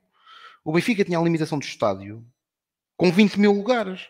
Todos nós que temos aqui Red Pass fomos sorteados, tivemos um sorteio. Nós não podíamos comprar bilhetes para todos os jogos. Quer dizer, é evidente que o Benfica não podia estar a agarrar, se não tinha bilhetes para os seus adeptos já têm Red Pass, ainda ter menos para ir dar a adeptos adversários, não é? Isso não faria sentido nenhum. Mas a, a pandemia não pode ser exemplo, pá. A pandemia, nós passamos aqui dois anos, ou o okay, pá, que não é, não, nem, nem, nem exemplo. Aliás, o estudo, o estudo Pá, nem, epá, 2021, 2022, epá, nem, percebes, nem, nem se devia é estar ridículo. a fazer, mas pronto. O contexto, o contexto é, é um bocadinho... contexto certo. Pá, eu também acho, mas pronto. Agora, a malta, a malta eu, não, eu, não, eu juro, eu não percebo os clubes, meu. Não percebo. Quer dizer, metem os bilhetes à venda, os seus sócios e adeptos não compram. Os adeptos do Benfica, como é óbvio, vão chegar à frente. Estás a ver? E isso é outra discussão, porque até devíamos ser nós os primeiros. Aliás, eu sou do tempo em que um antigo presidente do Benfica e pediu aos sócios para não irem aos jogos. Estás a ver? E eu acabei por ir na mesma sempre aos jogos. Estás a ver? 2011. Pronto. Acabei por ir na mesma aos jogos. A malta não se esqueça, já aconteceu isso. Estás a ver? Agora, nós também temos que lutar, porque eu, eu, percebo que isto possa ser uma conversa um bocado chata para muita, muita, muita gente, pá, eu percebo isso. Agora, nós também temos que lutar por, por algo, pá, pelos nossos valores, por coisas em que acreditamos. Sendo que temos que ser sempre os primeiros a apontar o dedo no nosso clube. Estás a ver? Eu, dei, eu dou sempre este exemplo. E já lá vamos. Ou à questão das DAPs, não sei o quê. Que é, proíbem-nos entrar com tudo nos outros estádios. Não é? Camisolas, cascóis, adereços. Isto agora está tudo na moda. Não pode entrar com adereços. Como se isso fosse legalmente uh, possível. É acreditável. Pronto. Mas o Benfica cá devia permitir, man. Aliás, devia permitir, não. O Benfica permite. Permite. Estás a ver? Permite. contra, o Porto, contra o Porto, e bem, delas. Ó Zé, se tu vires um sócio, um adepto do Futebol Clube do Porto, no, na tua central, né? na tua central, no piso zero, atrás dos bancos, estás a ver? Aquilo, se aquilo é uma zona vá, quase exclusiva a sócios do Benfica, nas duas uma. Há ali qualquer coisa que não está a bater certo. Pá, mas ele comprou o bilhete, de alguma forma, ou alguém lhe deu, ou sei pá, ele está ali na, na dele. Isso a mim não me faz confusão nenhuma. Posso questionar o sócio do Benfica que permitiu isso. Isso é outra, outra, outra história. Estás a ver? Agora, o Benfica tem que ser sempre pioneiro nessas coisas. Estás a ver? Porque nós fomos, durante anos, eram os adeptos ilegais, ali com, com um cheirinho até a, a, Como é que eu. Não querendo ser desconfortável. Ia dizer racismo, mas não, mas ali. Vocês, os ilegais, estás a ver? Sempre daquela forma uh, um bocado preconceituosa e não sei o quê. E depois é porque não sei o quê. Metem toda a gente no mesmo bolo. Estás a perceber? Pá, não pode ser. O Benfica tem que ser pioneiro e tem feito isso bem. A partir do momento em que encostam o Benfica à parede, em que clubes que disputavam o título com o Benfica metem, uh, metem, pá, não sei como é que se diz, mas pronto, requerimentos a dizer que o Benfica tem que perder os pontos, do, por exemplo, do jogo do título, porque apoia as claques, porque apoia os adeptos, porque não sei o quê, pá, estamos entregues a isto. O Benfica foi tão apertado foi tão apertado que teve o seu estádio interdito antes de começar o campeonato. Se a malta bem se lembra, porque não tinha zona de não sei o que, não sei o que. Ah, é? Então o que é que o Benfica fez? Criou o estádio, é uma zona especial. Hoje, o estádio, todo o estádio, estás a ver, é uma zona especial. Pá, isto não é, é algo que me aborrece honestamente. Acho que vivemos, estamos a viver pá, em épocas. Eu, uma vez, o Varzim Benfica foi 40 euros. Era 40 euros o bilhete. Primeira jornada 2021. Vê lá, vê lá quanto tempo é que foi. Nesse dia, houve um, nesse dia houve um clássico de hockey no, no, no, antigo, no antigo estádio. Estás a ver? Eu não fiz nada. Ah, é Varzim 40 paus. Não vou. Rejeito. Pá, não, não... Há, há quantos anos é que isso foi, Tiago? 2001. 2001. Vê lá, tu há quanto tempo é que. Pá, não vou. Rejeito, pá, não faço. Santa Maria da Feira. Nós éramos 30 ou 40, o bilhete médio é 35. 35 euros para Santa Maria da Feira. Pá, rejeito. Não, pá, não vou compactuar com isso, não vou compactuar com isso, porque estamos, estamos a fazer do futebol, estamos a tornar o futebol num, em algo, estamos a, mesmo a, transformar o futebol num produto destinado a uma classe social, pá, que não é, pá, que não é, que não é nossa, não é? João, Mas... sobre, sobre, sobre esta comparação entre o campeonato, entre o campeonato holandês e português, para ti esta comparação faz sentido uh, a nível de países uh, e acima de tudo se isto não é um retrato uh, na realidade nacional àquilo que é de facto a expressão um, que é algo que não se muda de um dia para a noite acima de tudo os três grandes, que têm uma força inacreditável. E o Sérgio, já agora, ia pedir também aqui uma opinião, o, o Sérgio falou e bem, na Liga 3, eh, dois jogos, os dois jogos, as duas recepções que a União de Leiria fez em casa tiveram eh, mais de 10 mil adeptos presentes. Uh, mas isto não é também sintomático daquilo que a Liga não faz. É que eu não me recordo do União de Leiria, quando estava na Primeira Liga, ter este, nunca tipo meteu, de pá, Nunca meteu. No, nunca. No, no, antigo estádio estava composto, mas o antigo estádio tinha um peão quase estava à volta Sim. ao estádio quase inteiro. Tinha 4 ou 5 mil pessoas. 4 ou 5 mil pessoas. máximo 5. Não é? Está tudo muito bem. Agora o Leiria, mas é como eu te digo, desculpa, João, já, já, não, não, não, já Vou-te só dizer que eh, esta, é, resta saber qual é a porcentagem de adeptos que depois desta, deste, deste, deste, festival de, de, de verão depois que fica, percebes? Pá, mas eles estão. A... Agora, isto também gera. Isto é muito dinheiro, porque eles não pagam bilhetes. De onde é que vem isto tudo? Deve ter apoio municipal também, não é? Eu não sei se não é, apoio, da, eu não sei se não é apoio da Federação, porque tem, tem sido lá feitas supertaças e não sei o quê, mas pronto, nem vou por aí, também não, não interessa. Mas resta saber qual é a porcentagem de adeptos que fica. Pá, mas ainda bem, é um clube aqui do centro, pá, é um, uma viagem curtinha para, para a malta de Lisboa, para a malta de, de, sei lá, de Aveiro, do Porto também não será assim grande distância. Pá, e, e também é, é, um clube aqui mais de baixo. Está tudo certo. Agora, isto está aqui qualquer coisa que está-me a escapar. Não é? Os belenenses, o, clube, o Clube de Futebol dos Belenenses tem tido alguma, boas assistências. A Académica de Coimbra, algumas boas assistências. Não é? Eles estão a trabalhar bem a Liga 3. Mas agora, quando esses clubes depois vierem para a primeira divisão, que deviam trazer essa bagagem de adeptos, isto não é um trabalho, isto já, já é algo que já se tem vi, visto, pá, chegam cá, oh, percebes? Nada, o Santa Clara antes de subir à Primeira Liga, tinha, tinha sempre grandes assistências. Estás a ver? Aquela dinâmica de quererem subir, de quererem subir. Tipo, ah, agora tem feito bons campeonatos, né? tem tido boas prestações, inclusive na, na tentar na questão. Já foram à Europa? Já foram à Europa. Pá, e, não, e nada. Não é? A questão do, do, do Gil Vicente, por exemplo. Pá, um clube ali de Barcelos, um estádio dos, um dos estádios que eu mais gosto de ir, pá, podia também não, pá, tem ali meia dúzia de pessoas, não, vai, não passa disso. Nós temos que cativar as pessoas. Nós temos a perder, estamos a perder adeptos de futebol. Estás a ver? Agora é uma, uma expressão que, que até muitos dos candidatos, não, não, vou, não vou levar isto para as eleições, mas muitos dos candidatos usaram, que é a experiência de ir ao jogo.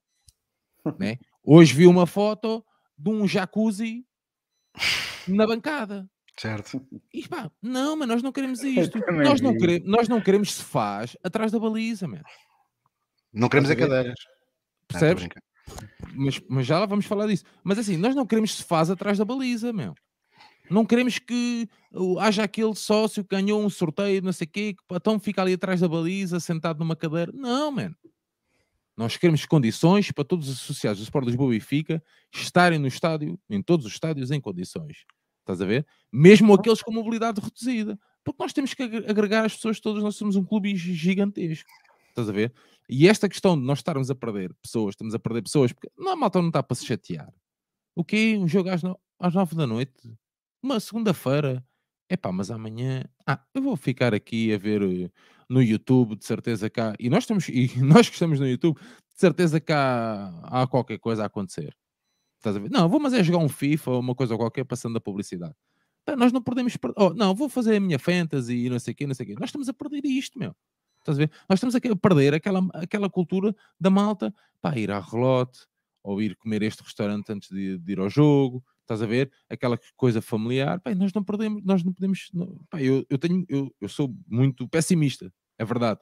Mas, e tenho muito receio que tipo de público muitas das vezes o Benfica pode até nem perder a nível de assistência, estás a ver? Mas se calhar de ambiente vai perder. Meu. Era só isto, desculpem. João, tu achas que, como, como, como o Sérgio disse, eh, que, se, que estamos a correr o risco de perder adeptos, principalmente as novas gerações? Há claramente uma tendência de uh, comercial, uma estratégia comercial passada de adeptos para clientes. Nós sentimos isso completamente do Benfica, não é, não é, não é de agora, já tem vindo a, a intensificar-se dos últimos anos, com algumas medidas tomadas internamente. Um, e, e, portanto, eu acho que, que, nós já falámos também sobre esta situação em privado aqui os três. Acho que efetivamente há aqui um grande problema que é, que é cultural, que é há três clubes em Portugal.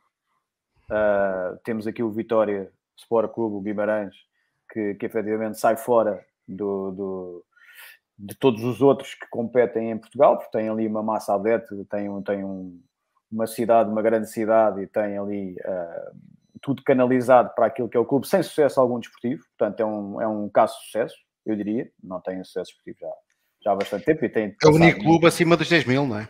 Sim. Depois dos 3 Aliás, mil. se reparares, uma mera curiosidade, vê o, o, as, uh, as assistências do último clube, uh, que menos assistências tem na, na, nos Países Baixos, e pega nesse clube que é o Algesvik, e mete na diretamente, passa para, segundo aqui as contas, para um sexto lugar na, na em Portugal, um sexto ou para um sétimo lugar. E portanto, um, o que é que isto significa? Significa que em Portugal tu não tens isto. Tu tens um Benfica que está muito acima de todos os outros, e acho que o Benfica não sabe utilizar isso, muito honestamente. Acho que o Benfica não se sabe impor, o Benfica institucionalmente não existe nem para a Federação nem para a Liga.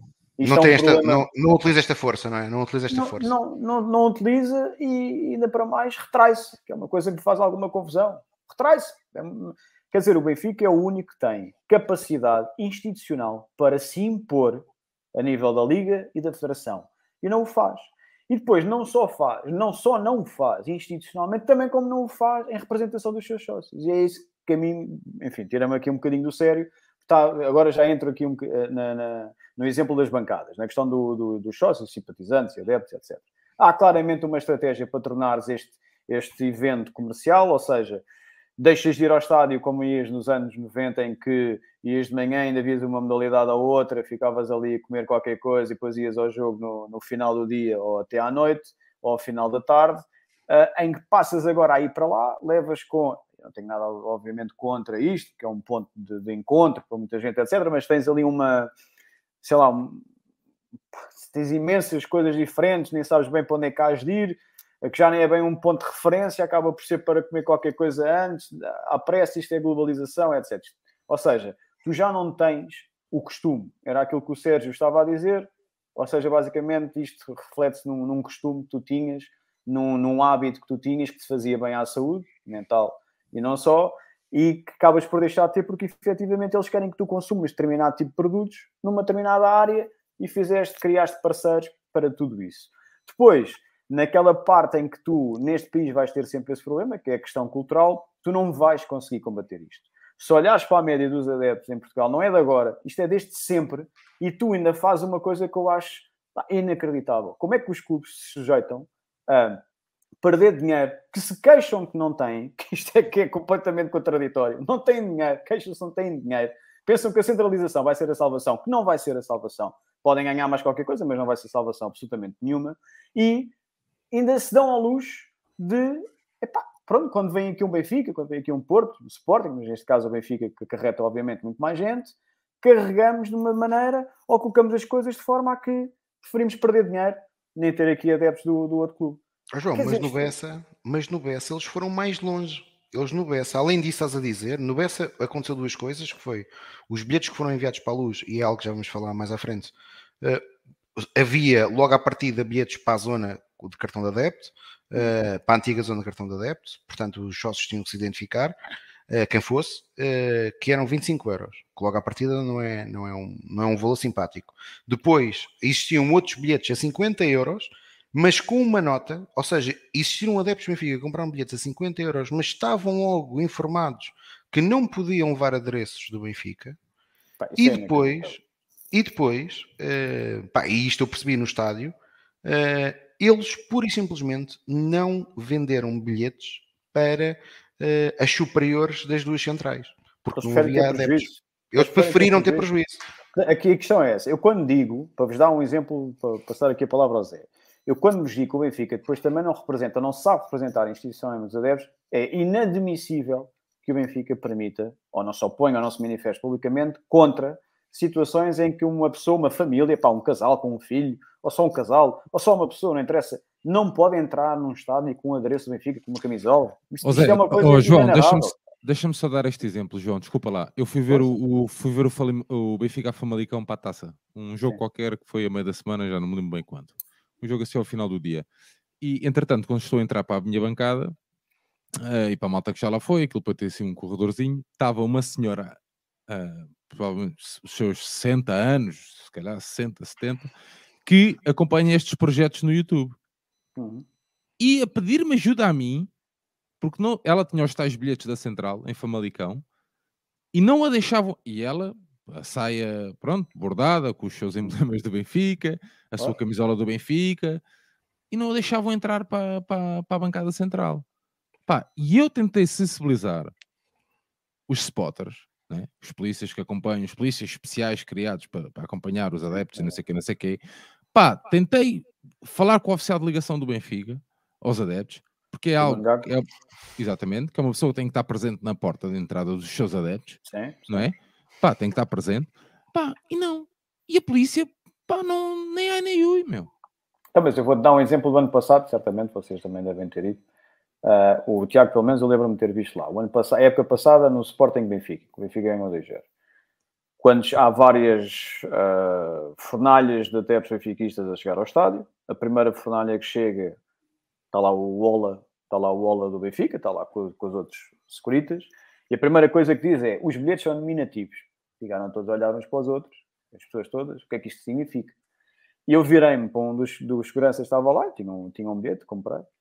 Uh, e disse: Olha, a última vez que eu vi isto acontecer, eu fui a um jogo no, ao estádio do Real Madrid já há uns anos, estava lá em trabalho, fui lá, e como é que em Espanha era na altura, até há, há uns anos atrás, mas há poucos anos, tu tinhas que imprimir o bilhete, não havia ainda a coisa de mostrar no telemóvel o PDF, escrevias à mão o teu nome, assinavas, os gajos nem sequer pediam um cartão de cidadão, não pediam nada. Pronto. É, isto é um bilhete nominativo para eles. Isso é o Boda. Pronto, não interessa. O ano passado, em Alvalade, a primeira leva de, de, de, de adeptos chega, foram não sei quantos para trás, foram até lá acima, ao pé da bomba, e ainda subiram mais para cima ainda.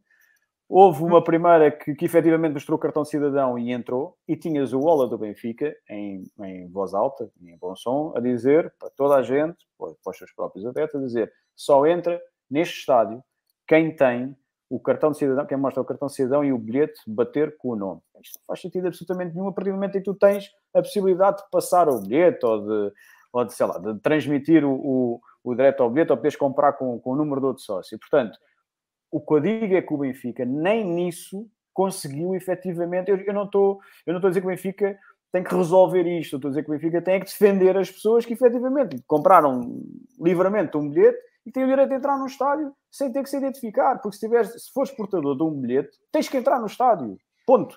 Portanto, aqui não tens que segregar as pessoas para uma determinada parte do estádio porque estás com, com o adereço. Isso é uma coisa que cabe à Liga tentar defender e que não sabe resolver este problema. É uma oh, João, mas, oh, João, mas isso, é, é, desculpa, isso não cabe à Liga, meu. O Benfica tem que fazer, pá, tem que ir tem, para outras instâncias. mas é por isso que, que eu estou a dizer. Eu tantas Liga... vezes disse que o Benfica tem pá, são N os deputados, o Benfica organiza no final da época ali Sim, uma coisa, um jantar, um, pá, tudo certo, não estou aqui, pá, muito bem, pá, mas é aí, o Benfica tem que sensibilizar, pá, isto aqui, cartões e adeptos e coisas, segregação, e pá, isto, ei, vocês têm que se mexer aí lá no coisa, isto é tudo para acabar, pá.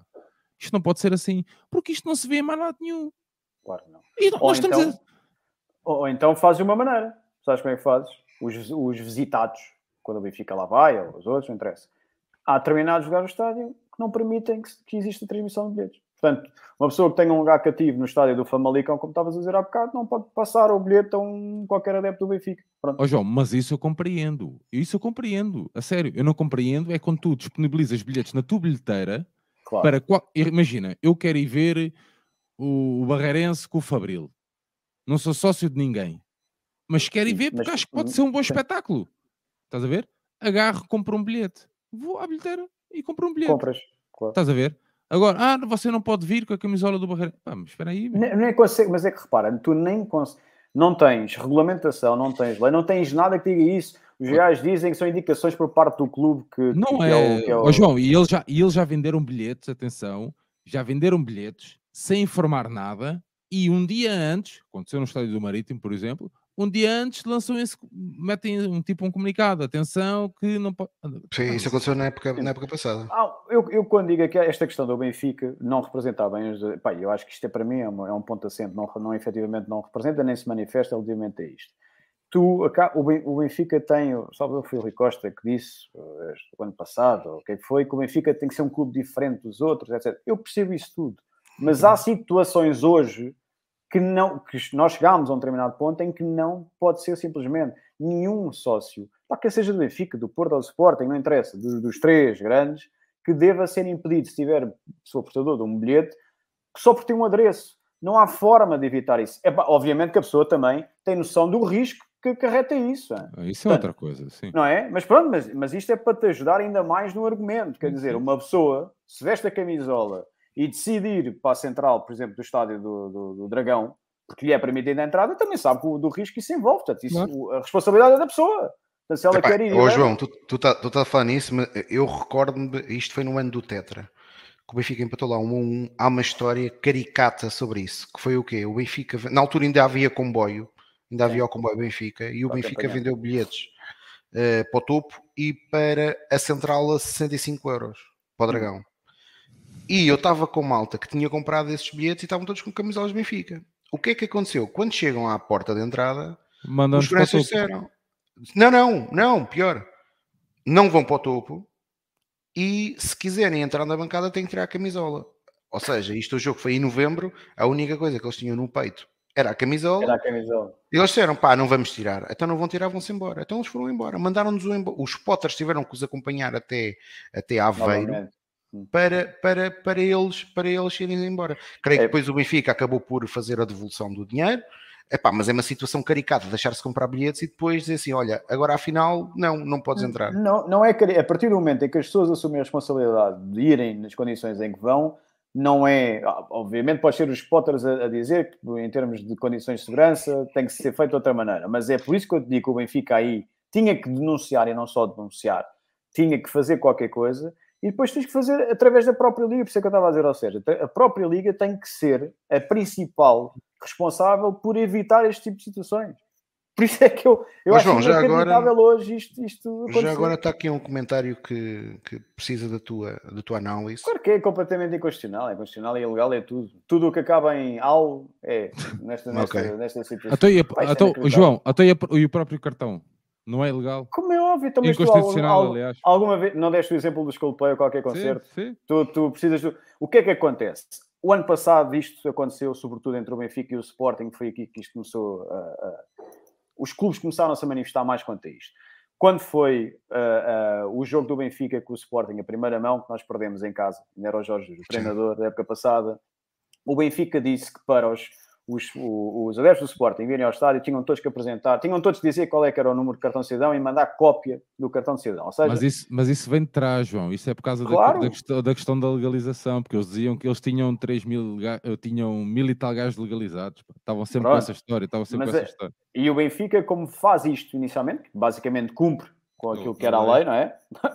faz isso, eles ficaram muito chateadinhos e voltaram. Pronto, a partir dali, coisa entre todos os clubes e na liga, etc., aquilo começou a ser assim. E, portanto, começaram, eh, em termos procedimentais, a arranjar aqui um problema em surdina, que ninguém, pronto, não venha muito cá para fora, etc., em surdina que já se estava mesmo a ver que ia desaguar era para os próprios sócios e adeptos no próprio estádio que é o que vai acabar por acontecer a esta época, parece acontecer a esta época, até no, no, no caso do Benfica, porque tens agora até o, o exemplo dos bilhetes que o PSG, sócios que, que há um tempo atrás, ou épocas anteriores, tinham acesso imediato para comprar o bilhete, etc., tens não sócios a comprarem os bilhetes para o caso da Liga de, para os Jogos da Liga dos Campeões. Pá, eu quero acreditar que isso foi uma. uma- Agora abrindo só esse parênteses, desculpa. eh, Eu quero acreditar que isso foi só aí um. Um lapso. Pá, uma Um coisa que. eh, Técnica, foi, ma- um foi, mal, técnico. foi mal organizado. O Benfica interrompeu a venda, não é? Já agora, já agora para aqueles que não, estão, que não estão cientes disto, o que aconteceu foi o Benfica na semana passada iniciou a venda dos Jogos para a Liga dos Campeões e o primeiro dia foi de abertura e, e, por engano, eh, qua- quase certeza, eh, É pá, José, eu acredito, eu acredito, eu Tiago, acredito. Tiago, é, é matemática. Tiago, eu desculpa, quero não é? acreditar é que foi, pá, Pá, foi. é matemática. Não me Iam façam vender isso, meu. rapidamente os mais caros a pessoas que não são sócios e fizeram, e fizeram isso. Pá, desculpa, é matemática e não se erra nisto quando tu vendes bilhetes há 20 anos. Pá, é o, o Miguel Bento está no Benfica desde 1998, desde o Nunca aconteceu. Nunca Epá, aconteceu. Pronto, fizeram, fizeram, era para ganhar mais uns trocos porque a nossa liquidez. Foi é o algoritmo. Pronto, Zé, pá, foi o Fizeram um algoritmo. erro, erraram, pronto, está feito. Pronto, é pá. A questão, a questão aqui, para não, para não nos perceberem também mal, pelo menos da, da minha parte, eu acho que é, há aqui uma necessidade de clarificação. Há muita tendência para se falar na, na diferença entre sócios de um clube, uns têm Sim. mais direitos que os outros. Há necessariamente sócios que têm que ter um direito de preferência inicial sobre determinadas coisas. Os direitos são todos iguais para todos os sócios, mas quem paga mais, quem tem um lugar cativo, quem vai a mais jogos, quem... há uma série de condições que efetivamente colocam-nos em primeiro lugar para exercer uma preferência. Não significa que tenham que sejam uns privilegiados relativamente aos outros. Não é isso que acontece. O, o exemplo mais fácil é, o- é a venda de bilhetes para jogos no estrangeiro, na Liga dos Campeões, Liga Europa, Conferência League, o que for, em Fora. que há, exatamente, em que há, nem que seja por, por número de sócios, há um critério qualquer. Pronto. Yeah. É o red pass, é o red pass. É o red e, pass. por- e, portanto, isso é justo dentro de, O Red de- Pass, os jogos, com, com Sim, sim. jogos. não é? com Sim, sim. jogos. Sim. Por exemplo, o Portanto, Sevilha, o Sevilha é por antiguidade de sócio. Começa a um, pronto, há um critério. todas as finais. Pronto, há um critério. E tem que haver critério, como é óbvio. Quem é mais assíduo, quem é mais antigo, quem... não interessa, tem que haver um critério, desde que seja justo, obviamente. E, pá, e esta questão com, com o jogo do PSG, enfim, parece-me. Eu, vou- eu até posso dizer que tenho um- uma, uma pessoa que trabalha comigo, que, que o parceiro dela, o, o marido, eh, estava a tentar comprar um bilhete, é do Porto, é do Futebol Clube do Porto, e estava a tentar comprar um bilhete, para- aliás, peço desculpa, é do Sport, vai dar tudo ao mesmo. E portanto vai, tentou comprar um, tentou comprar um bilhete porque queria ir ver o PSG ao, ao Estádio da Luz, epá, pronto, e, e acho que teve até na égide quase de conseguir fazê-lo, porque a venda, como o Zé estava a dizer, foi aberta. Foi, foi, foi. Pronto, e portanto eu não posso, eu, eu, posso querer acreditar muito na boa fé das pessoas e, enfim, no, no trato das pessoas, epá, mas quer dizer, isto é daqueles erros principiante, só se houve, ali um problema técnico qualquer no sistema que permite uma coisa deste género, que não faz sentido absolutamente Epá, eu quero ser ingênuo e acreditar que possa ter acontecido Sim, isso, embora, bem. embora, o mundo, o mundo está feito de pessoas como tu e como nós. Não, é pá, eu, eu percebo o argumento, eu, eu percebo os argumentos do Zé. O que eu acho é que isto eh, no futuro, ou seja, no curto prazo, se não foi propositado, se foi propositado, no curto prazo pode ter gerado mais uns euros. No médio e longo prazo, o Benfica perde sócios. Claro. Tudo bem, mas o, o objetivo de um jogo para um, para um qualquer sócio de um clube, quando vai ver um jogo do seu clube ao seu próprio estádio, não é apoiar a equipa. O objetivo é o clube visitado fomentar e ganhar um maior número de euros. Não, possíveis claro. para- Ó João, mas estás a, perceber, estás a perceber o que eu estou a dizer? Ou seja, eu entendo que o Benfica quer, pá, se calhar, se o Zé tiver razão que isso aconteceu, pá, não acho que seja de todo uma hipótese impossível. Agora, acho que no médio prazo o Benfica perde sócios porque é natural. Aliás, acho que isto é mais ou menos quase senso comum. O Benfica só não vende mais red passes exatamente para manter uma bolsa viva de bilhetes que possam ser adquiridos por os restantes associados. Sabes, sa- os sócios do Benfica e os outros, obviamente, certamente veem, veem à sua maneira. Eu estou no estádio ao lado de uma pessoa que tem 62 anos, vê o jogo em pé como eu, todos os jogos, não, não senta, e ele fica louco quando começa a ver as luzinhas dos telemóveis. Louco. Começa aos berros, as luzinhas dos telemóveis, que agora é a forma, pronto, de manifestarem os sócios que, que, que gostam. E, portanto, cada, cada sócio vê as coisas um pouco à sua maneira, com o trato e com, e com Claro. os costumes, como eu estava a dizer há bocado ao Sérgio, com os costumes que têm. Pronto. E, e custa-lhes a- custa-lhes ver uma outra realidade, uma, uma diferença, não é? Pá, mas há coisas básicas que não, não, não, não podem mudar, faz parte. Tu se queres manter ah, cativos aqueles que efetivamente mais estão presentes, tens que criar critérios determinados e, e condições determinadas para manter esse espírito vivo. Se caso contrário, então aquilo é um concerto. Vai toda a gente, não interessa se vai uma camisola, se vai outra. Olha, por exemplo, eu não sou uma pessoa de, de, de andar muito com muitos adereços, nunca fui. Ah, e, És um queijo, obviamente, Sou, sou um queijo, olha isso. Vê-se pelo cabelo rapaz. Ah, Aliás, é. nós vemos pela maneira como tu te vestes nestes programas, é uma vergonha. É, exatamente. Ah, e então, eu gosto de ser uma pessoa muito, muito low profile. E então, pá, acho, acho que isso é, é de cada um. Não, não, o que não deve acontecer é só pela, pela, pelo dinheiro, pela capacidade financeira de quem chegar mais à frente, é permitido isso. E eu acho, muito honestamente, nos jogos da Liga dos Campeões, um, epá, acontece isso. E, e, depois já tens um problema cá, a nível nacional. Tu, a qualquer jogo onde tu vás agora, pedem-te uma pipa de massa só para ir ver o Benfica no estádio. Sim, há uma incongruência brutal. Vamos falar sobre isto aqui porque é um dos pontos que, que também é falado no estudo do, do, Braga e por acaso é, dos, é, é um dos, dos, poucos que eu até concordo. Zé, relativamente aqui à parte das horas, eh, este estudo também toca nisso e portanto é aqui referido que 129 dos jogos da, da Primeira Liga foram realizados depois das 20 horas. Eh, sendo que quase 25% foram agendados entre segunda e quinta-feira. Creio que aqui o português está errado, isto deve ser segunda e quinta. Eh, e depois tem aqui aquilo que são os slots eh, da Liga Holandesa, e portanto na Liga Holandesa é possível marcar um jogo à sexta-feira, às 20 horas, mas é de todo impossível marcar à quinta ou à segunda. Eu por acaso acho que, esta, que, que isto que temos aqui se nós importássemos para a realidade nacional, faria todo o sentido. Aliás, saúde que o jogo do próximo sábado em Famalicão do Benfica seja às 15h30. Uh, espero ter a felicidade de comprar bilhete, não vai ser fácil, mas é uma excelente hora para ver futebol.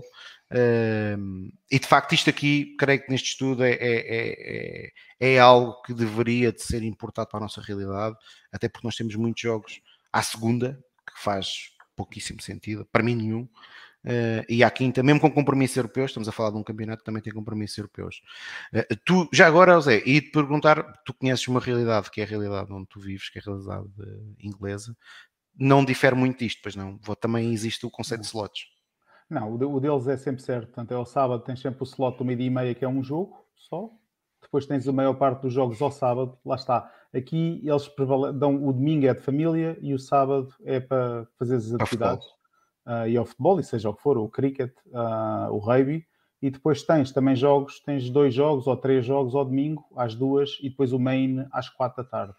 Uh, era, é uma coisa completamente replicável, é só preciso haver vontade, que não existe vontade, porque nós, quando assinamos contratos com a nós e o Porto e o Sporting, o Sporting estamos é. sujeitos às, às horas e os horários que eles, que eles têm. Portanto, eu, eu, eu começo a ir ao futebol em 90, Uh, e é a altura em que o meu pai deixa de ir ao futebol. Ou seja, o meu pai é um dos, é um dos das vítimas uh, da, da, televisão. televisão. O meu pai deixou de ir ao futebol, porque a partir. O meu pai tinha 40 e tal anos, eu tinha, eu tinha 20, uh, ah, tinha 18, tinha, ele tinha 40 e tal, e ele, epá, chega uma altura que começa a dar na televisão toda a hora, à noite, e ele deixou de ter vontade de ir ao futebol. Continuava a ir às noites europeias, porque eu ia ter com ele ao trabalho, mas o futebol tirou-lhe, a televisão tirou-lhe o, o, o, gosto da ida ao futebol. E é o que está a acontecer neste momento. Nós estamos com os horários, como nós já sabemos, muito complicados para qualquer pessoa ir ver jogos, nem em casa, quanto mais, quanto mais fora. Um, e depois outra coisa é se tu quiseres levar os miúdos também, se quiseres aquele conceito de família que o Sérgio estava a falar há pouco, é muito complicado tu, a um domingo às 8 da noite, ires Sim. com dois miúdos e com a mulher para depois chegares a casa se vives em Lisboa ou no Barreiro às 11 e tal da noite, mas se morares em Passos de Ferreira ou em Famalicão, ou seja o que for, chegas às tantas. Portanto, é, é impossível. Uh, e isto é mais uma daquelas que tem que ser os clubes uh, a dar a volta a isto, e se não forem os clubes, tem que ser o governo uh, a meter a mão nisto e, e, a, fazer, a fazer leis para que estes slots existam e que se defenda o futebol. Eu, por exemplo, o jogo de sexta-feira passada, em que o Benfica joga com, com, jogamos com o Passos de Ferreira, eu sinceramente achava, se nós tivéssemos feito esse jogo ao meio-dia e meia, por exemplo, se tivéssemos feito esse jogo nesse slot, tínhamos tido um estádio uh, com muito mais pessoas, muito mais bem composto. Porque o horário das sete da tarde a uma sexta-feira também é muito complicado. É muito é. complicado. Muito. Porque Aliás, foi pior. Trabalham, tens as pessoas trabalham. Casa. Tu, tu, tu tens as pessoas que trabalham estão de fora, não são de Lisboa, querem vir. É pá, esquece. Tem que tirar tarde, tem que tirar tarde, está fora. Depois, mesmo as pessoas que estão em Lisboa para chegar às 7 horas ao estádio, é um problema. Uh, portanto, esse tipo de slots, mesmo que tu digas assim, eu vou ter menos horas a descansar a equipa, mas vou ter mais pessoas lá dentro com uma motivação diferente, com uma motivação para apoiar melhor, porque é uma slot dessas do meio-dia, meio-dia e meia, epá, eu acho que ganhávamos muito com isso. Uh, agora, ninguém, toda a gente fala do, do, exemplo inglês, mas ninguém quer depois uh, utilizar o exemplo inglês porque querem é ter os jogos às segundas-feiras às nove da noite, porque a Sport TV é que manda nos horários.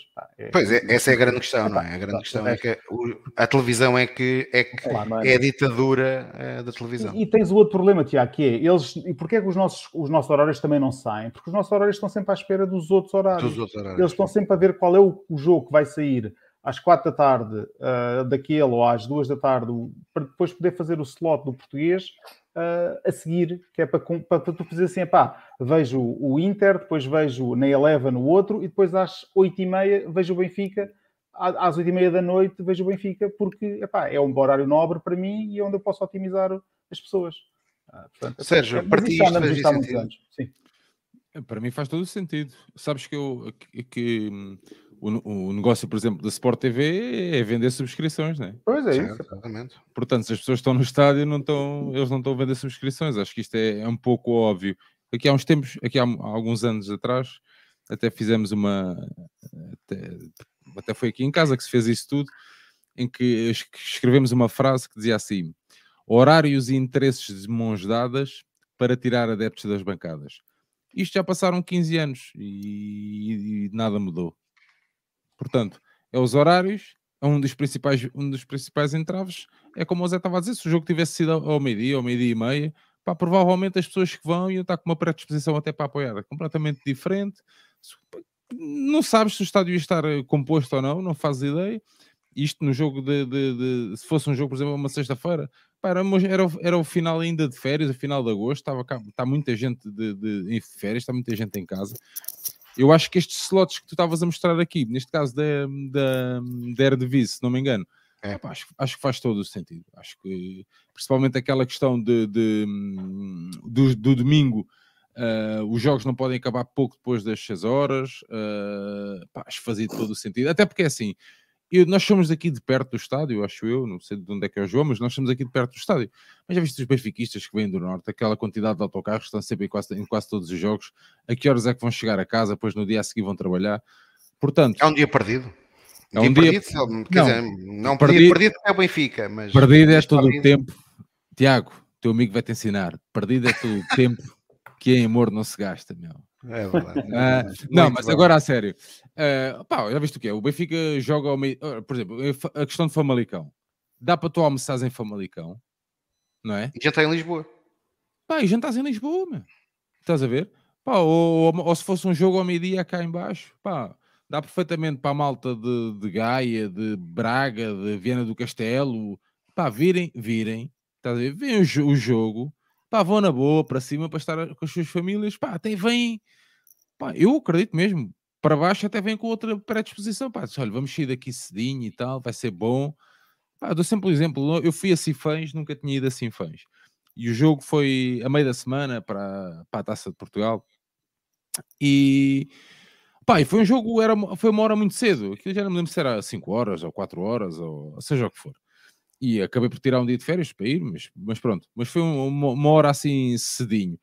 Pá, a malta que foi, estás a ver, muita gente do Norte, pá, super bem disposta, um estádio acolhedor, uh, pá, uma hora in, incrível, uma boa competição, cerveja dentro do estádio, pá, pronto, todo, estás a ver, os astros alinharam-se ali, pá, eu acho que fazia todo o sentido e eu espero bem, é assim, já estamos a ver cada vez mais eh, este jogo das três e meia, como eu estava a dizer de Famalicão, é uma surpresa para mim mesmo. É. Não estava, não, pá, nunca pensei nisso. Se bem que já não sei quando é que foi que houve a notícia que iam haver jogos, não era? Muitos, muitas equipas da Primeira Liga iam jogar ao meio-dia. Já Sim, é, isso, isso foi falado, isso foi falado, mas há aqui, há aqui um dado curioso que, que provavelmente eh, é, também, também teve esse peso que é este comentário aqui que o Paulo faz, que é uh, a ideia de ter jogos da nossa liga, da Sport TV, a fazer aqui alguma espécie de concorrência com a Eleven, porque a Eleven é quem tem os direitos televisivos da, da, da Premier e, portanto, por os grandes a jogar esta hora, Pá, podes for... bater essa realidade. Se for, é, surf, é, surfar a onda agora. É surfar a onda, sim. O, o, Braga, o, Braga, o Braga Guimarães foi a polícia que obrigou. obrigou, atenção. Sim, sim esses jogos. Ah, mas este, este do Famalicão vai ser interessante ver onde é que, onde é que cai em cima. Ah, mas o do Braga Guimarães claramente foi a polícia que obrigou, porque eles queriam. Porque o Braga já não me lembro a que horas é que era, mas era assim para o final do, da Era final da tarde, sim, era final, final da tarde. Yeah. João, isto para ti também faz sentido? Dos Faz lados. todo o sentido. Faz todo o sentido. Obviamente tens aqui um. Vamos lá ver, os Países Baixos têm aquele problema que a partir de determinada hora, no horário de inverno, ah, anoitece muito cedo, etc. Mas culturalmente eles fazem efetivamente isto já, já há muitos anos, ah, porque entendem-se para esse efeito. Cá em Portugal ninguém se vai entender relativamente a isto. Tens a Sport TV que ainda manifesta muito poder, tens depois as outras duas operadoras a, querer, a quererem se ver livre da- da- do problema que criaram, que foi o investimento brutal que fizeram em termos de patrocínio na- nos, no- nos três grandes direitos. ah, nos direitos. Ahm, tens aqui a questão da centralização, que efetivamente não sei se vai passar, se inclui uma coisa deste género ou pensada para, para, para este género. Depois tens aquela sempre defesa, que é, o, que é o, a malhazinha que o, que o presidente da liga, seja ele qual for, vai se defendendo, que é, pá, nós temos aqui três clubes, quatro, vá, cinco, que jogam as competições europeias e isto depois condiciona sempre ah, a questão aqui, do, aqui dos jogos. Por exemplo, o Benfica joga no sábado às três e meia com o Famalicão, depois tem na quarta-feira um jogo em Turim com, com a Juventus e, e jogou agora na sexta-feira certamente também porque ah, tem o jogo na terça-feira com o Maccabi e Haifa aqui ah, em Lisboa e portanto eles defendem sempre com esta questão e isso até está refletido, salvo erro, aqui no, no, no documento do Braga. Ahm, que dizem que, enfim, isto é negociado também desta, acaba por ser negociado também aqui desta maneira. Eu, muito honestamente, acho que jogos em casa do Benfica, ah, pelo menos só se for no jogo seguinte, terça-feira, para a Liga dos Campeões, a competições europeias, ou o que for, acho que no limite pode ser numa sexta-feira, um final de dia, que é muito excepcional, mas o resto devia ser, jogos em casa, deviam ser todos em casa, ah, a uma hora de, de tarde, de, de pouco conseguir ali a hora de almoço, um, para dar tempo para tudo. E, e mais, acho que o Benfica, muito honestamente, depois da pandemia, depois daquilo tudo que se passou e que fez, pronto, houve aqui este período excepcional, acho que o Benfica devia tentar arranjar, já agora que, que os clubes querem tanto ver os, os sócios como clientes, podiam arranjar aqui um, algum tipo de estratégia, pensar aqui num comboio Benfica de uma maneira se calhar mais rebuscada, qualquer coisa para atrair as pessoas e facilitar sobretudo a vida às pessoas que vivem fora do centro urbano de Lisboa, para poderem encaixar dentro desse horário e depois terem a beneça ou um apoio, um rapport qualquer, para poderem depois voltar para casa também, sem ser na, na, na desgraça da, da madrugada. Veja-se bem, nós próprios vivemos em Lisboa, também sou aqui do, do Distrito de Lisboa, já chegamos tarde a casa, só de sair do estádio, por volta das 10 e um quarto, como foi o caso, por exemplo, na terça-feira, frente ao Passo Ferreira. Uh, portanto, imagina uma pessoa que viva, eu já nem digo lá em cima, viva, por exemplo, ali na, em Leiria, sei lá, em Coimbra. Sim, chega sempre madrugada, chega é madrugada uma coisa inacreditável, não é? Portanto, é um, é um, é um enfim, não descansa, não, é um dia perdido, depois no sábado terá certamente coisas para fazer, isto tudo nunca está pensado, e esta é a conclusão, obviamente, todos nós sabemos, nunca está pensado para o sócio, está sempre pensado para a própria competição e para, para os parceiros da competição, para os investidores, chamemos assim, não é? Portanto, nunca, o adepto está sempre em último lugar, o sócio está sempre em último lugar, e acho que, muito honestamente, que as pessoas cada vez mais cansam. Reparem, vem o inverno. Há muita gente que não quer ir ao estádio às 8 da noite, apanhar frio e chuva e trânsito, etc. As pessoas pensam todas nisto. Portanto, hoje em dia é uma coisa completamente diferente que era há não sei quantos anos atrás, tudo tem peso. E aproveitando a onda do adepto, eu vou passar aqui para as assistências. Hum. Que no estudo do Braga é falado aqui de uma coisa que de facto eh, aqui é ignorada a realidade dos três grandes, que é os lugares, os clubes visitados terem preços mais vantajosos para os adeptos com bilhetes avulso. Isto, por exemplo, é pelo menos a nossa realidade do Benfica é claramente desmentido. E depois é engraçado ser o Sporting Clube Braga a dizer isto, que é, mas não existe uma, uma política para os adeptos visitantes onde é possível preços até aos 75 euros, e enquanto, por exemplo, é aqui dado o exemplo da Premier League, está limitado uh, os bilhetes aos 75. Foi um acordo uh, entre os clubes, é? Foi acordo de clubes, foi. Então é na Liga, lá está, a Liga é que decide isto, tens no regulamento de competições. É. Mas eu gosto aqui, eu gosto é daquela parte lá em cima, uma falsa questão.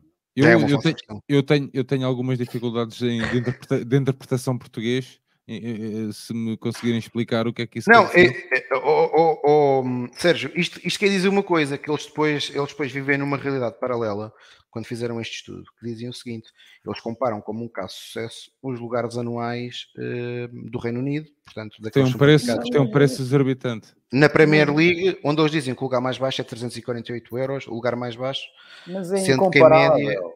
Pronto, eu isso é eu ia dizer. incomparável. pá. Estamos Mas a falar de uma realidade. Sim, não, eu mas- não percebo a insistência com, com, com a questão da realidade. Eu não percebo. Como é Não, que não, liga como a a portuguesa comparação.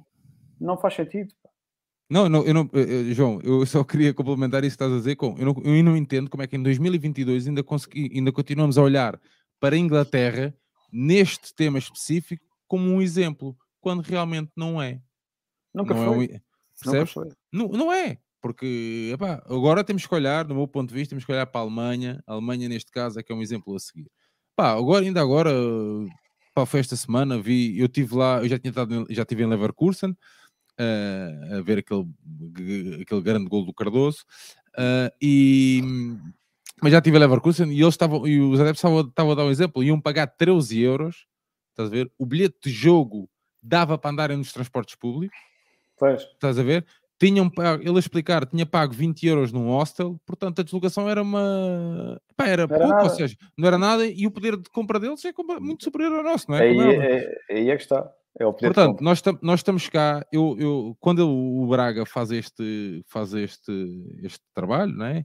E, e fala na questão dos adeptos, visitados, dos, dos visitantes e de arranjar ali um teto e não sei o quê, não sei o quê. Pá, eu lembro-me sempre disto, que é, eh, quando estive em Dortmund, a preocupação do, na altura, estavam em, numa fase de obras no setor visitante, ok? Para permitir que mais adeptos da equipa adversária pudessem vir ao estádio do Dortmund. Sim, Portugal a é impensável. Isso é impensável. Portanto, em isto é impensável cá. E esta é a a mentalidade é diferente. A mentalidade é diferente. Esta é a realidade. Eu acho muito giro esta coisa do Braga, mas o que é que o Braga podia fazer? Olha, pá, 10, 10 paus o bilhete.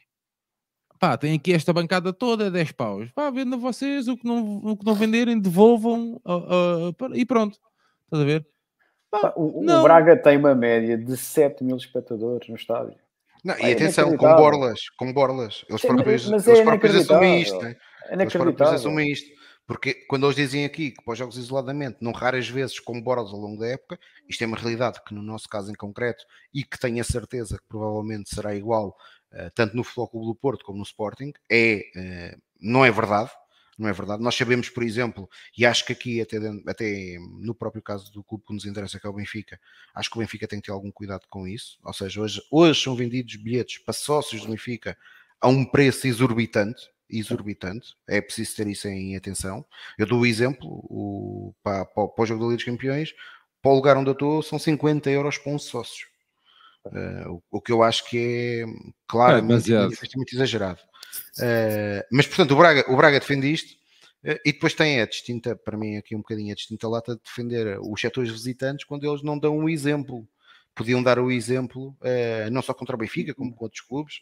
Não sei como é que foi agora com o Vitória, mas calculo que tenha sido, só tenham dado, só tenham dado aquela, aquela bancada eh, habitual eh, Sim, dos bilhetes reservados aos visitantes. E depois o exemplo com a Premier League acho que é disparatado até pela realidade que nós sabemos que é completamente diferente de quem vive em Inglaterra, do salário mínimo inglês do salário mínimo português. não é? mas, mas não é só isso. A própria, a própria cultura. Vamos lá ver uma coisa. Nunca se pode comparar uma liga como a, portugue- a portuguesa, a inglesa, quando um clube que está na segunda liga ou na terceira liga enche os seus estádios só com adeptos desse próprio clube. Esse- esse, o- esse- os adeptos, o adepto desse clube não é de outro clube, é desse clube. ok? O adepto do Ross County é do Ross County, não é adepto do Liverpool, não é adepto do, do City. Não é... Em Portugal não é assim. As pessoas têm que se mentalizar disto uma vez por todas. Há três grandes clubes. Todos os outros, eventualmente só o Vitória Sport Clube, pá, e excepcionalmente alguns do, do Setúbal e do, do Braga, pá, são- os outros são do Benfica, do Porto ou do Sporting. É João, uma eu dava este exemplo, eu dava este exemplo no Bessa. Eh, agora não visita ao Bessa, porque eu até acho que o Braga, e agora olhando, não é por causa do estudo, acho que o Braga tem feito um crescimento sustentado. Claro que tem, claro que Tá, tem. Tem- agora- tem um problema físico, é o estádio. Os acessos ao estádio não são nada São maus, sim, mas, Ele mas tem feito, mudar isso. tem feito um crescimento sustentado. Hoje nós sabemos que quando se vai a Braga, há de facto adeptos já do Braga. Sim, Eh, claro dificilmente eh, nos próximos anos vão ter mais adeptos que o Benfica em Braga, mas not- nota-se esse crescimento, esse crescimento sustentado. A luta o deles Bo- é com o Vitória. Não, não é? O Boa Vista, o Boa Vista para mim, por exemplo, perdeu essa oportunidade, não conseguiu crescer.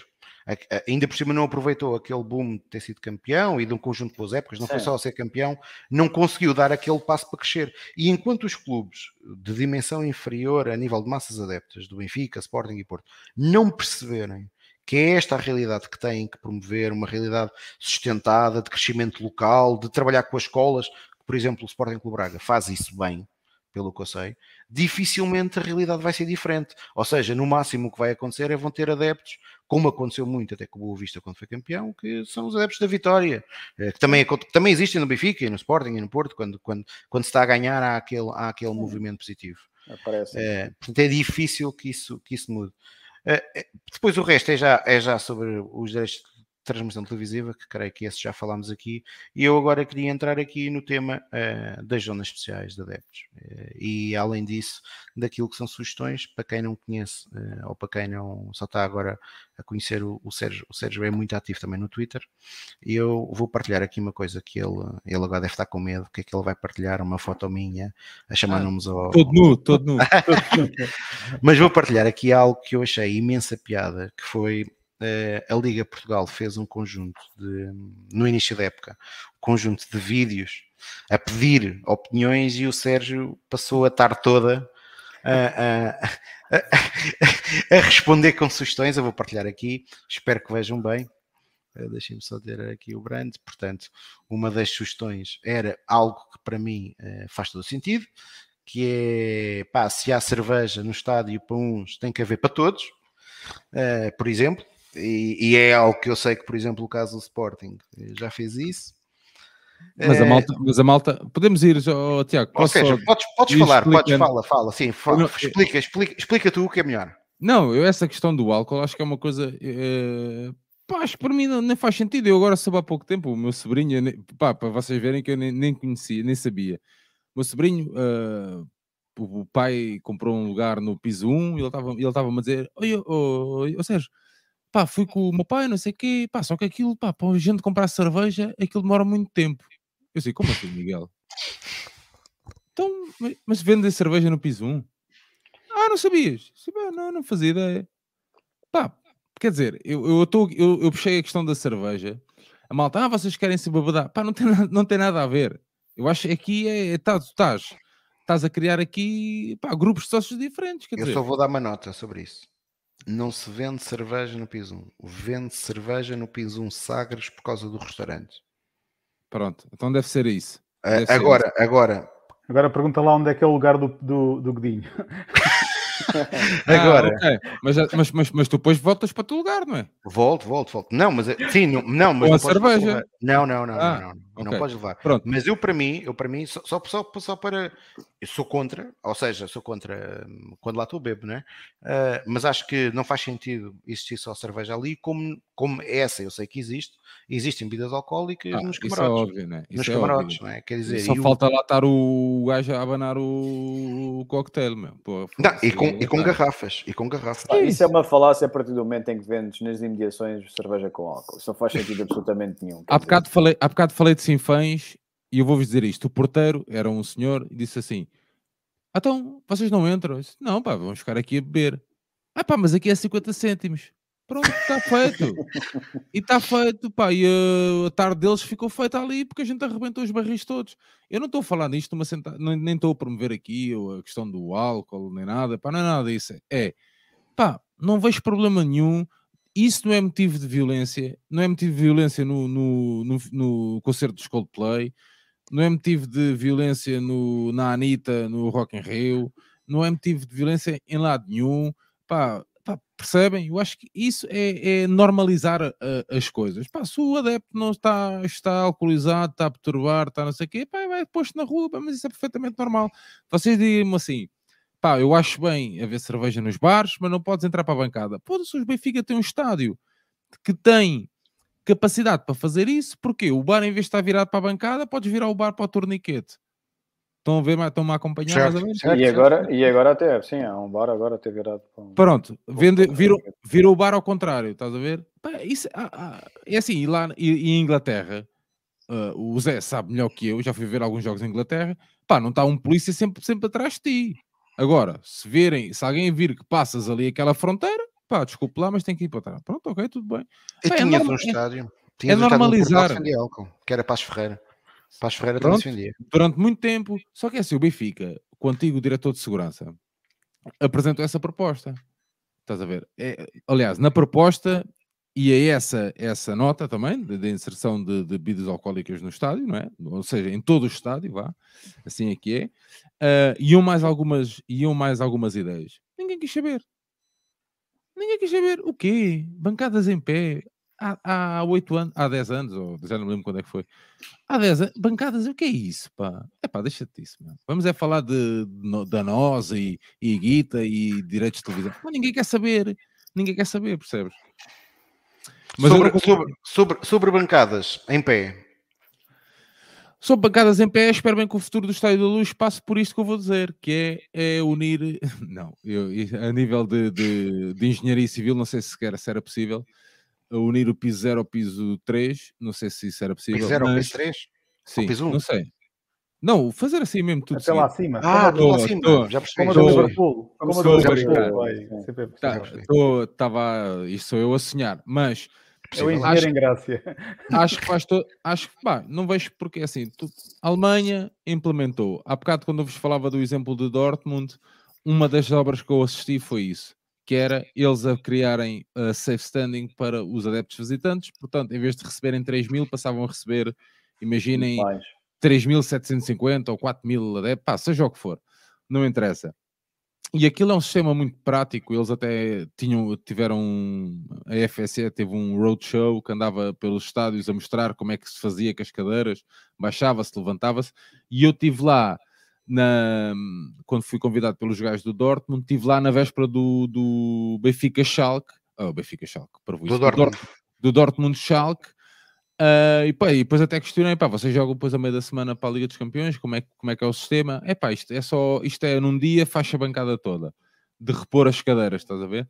Pá, porque é, é uma coisa muito simples. E o que é que isto permitia ao Benfica aqui? Permitiu duas coisas. Primeiro, criar um preço ainda mais acessível de Red Pass para quem quisesse. Estás a ver? Ou seja, para um sócio que quisesse. Por exemplo, um sócio estudante né? que apresentasse o sua. Pronto, que, era, que comprovasse que era estudante. Podia perfeitamente comprar um Red Pass para ali de 40 paus, por exemplo. Um Red Pass para ali.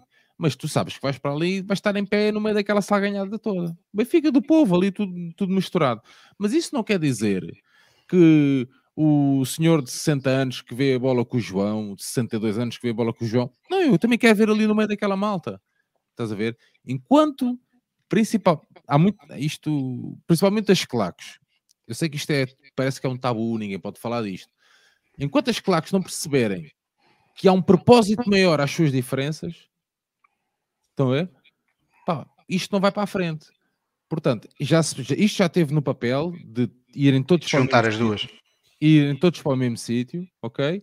Pá, isto tem que avançar mais tarde ou mais cedo, percebes? Pá, metam a cangalhada toda no piso 3, mano pá, tirem as cadeiras, criem ali um sistema qualquer, uma, um setor jovem. Pá, vocês são pessoas bastante mais velhas que eu, já.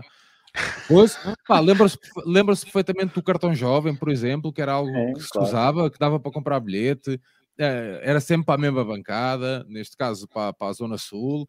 É, pá, no, meu tempo, no meu tempo ficava mais barato o cartão dos no-name. Por, por, exemplo, mas olha lá, mas eu também sou, e isto, há bocado eu queria dizer isto, mas depois até passou, que é tal diferença. No, o Benfica também já sofreu muito disto de borlas. Estás a ver? Já sofreu, principalmente no estádio antigo, sofreu muito de, de borlas e a gente sabe como é que funcionava isso. Agora, atualmente, somos todos sócios do clube, com responsabilidades, direitos e deveres, pá, as coisas mudam por completo. Agora, o meu romantismo, a minha paixão era ver uma, o, o Estádio da Luz com uma safe standing em, em grande, com piste, e, e, e, a malta viu que nesta fase que, que, que, os grupos saíram cá de baixo e voltaram lá para cima, o apoio é completamente diferente, a acústica é completamente diferente, e já que estamos a falar também de Champions, eu acho que um estádio a Benfica, um estádio bruto, o PSG não ganha na luz. Podem recortar isto e, e depois espalhar pela internet se quiser. Pá, isto para dizer o quê? Que o Benfica conseguir criar realmente uma fortaleza ali, estás a ver? Pá, que ia ser muito difícil, porque na Sul tem todas as melodias, os cânticos, aquela irreverência, aquela anarquia de apoio, que é uma coisa que a mim me apaixona. a Norte tem aquela referência, aquele ativismo, a ideia de coreografias, Sim. aquela postura, seja o que for. Pá, man, vamos canalizar tudo em prol do Benfica. Estás a ver? Vamos meter tudo no mesmo. Pá, e poder trazer ainda mais malta. A malta que não se identifica com este ou aquele, pá, não tem problema. Junta-te com os teus 10 amigos, junta-te com o Carlos, com o Zé, com o João. Pá, nós vemos a bola aqui. Em Dortmund é assim que funciona. E nós temos que copiar. Estás a ver? Nós exemplos. temos que copiar dos bons exemplos.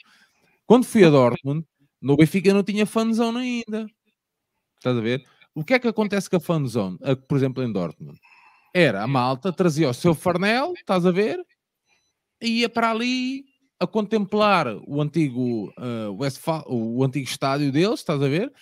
As, as mesas corridas de madeira. Pai, se quisesse ir comprar alguma cerveja, ias comprar. Mas a ideia era fazer ali aquele pequeno piquenique, aquela cena de convívio benfiquista. A ideia, da, a ideia da fanzone de, no Estádio da Luz era exatamente essa no lado, contra, do lado onde está o parque de estacionamento. A ideia inicial era aí. Para quê? Para, para poder, para permitir às dezenas e dezenas de autocarros de benfiquistas de norte a sul do país que vêm poderem chegar ali pá, e conviver, fazer a sua marmita, pá, como se via muito antigamente. Infelizmente não foi possível, o Benfica teve que avançar para, esta, esta, esta, para este tipo de fanzão. Mas não. não Sim, que é não... pequena, que é pequena. Mas isso é também tem, é, estamos limitados pelo espaço que infelizmente neste momento o Benfica Pá, tem. Mas não queria estar a fugir do assunto. A questão da, da, da, das zonas da, da zona especial de adeptos ou da safe standing, ou seja, do, do que quiserem falar, é para não perder. Eu tenho muito receio do que possa vir a acontecer com o apoio do Benfica, estás a ver? Tenho mesmo muito receio. E eu quero que as, as pessoas possam estar juntas sem pertencer a nada.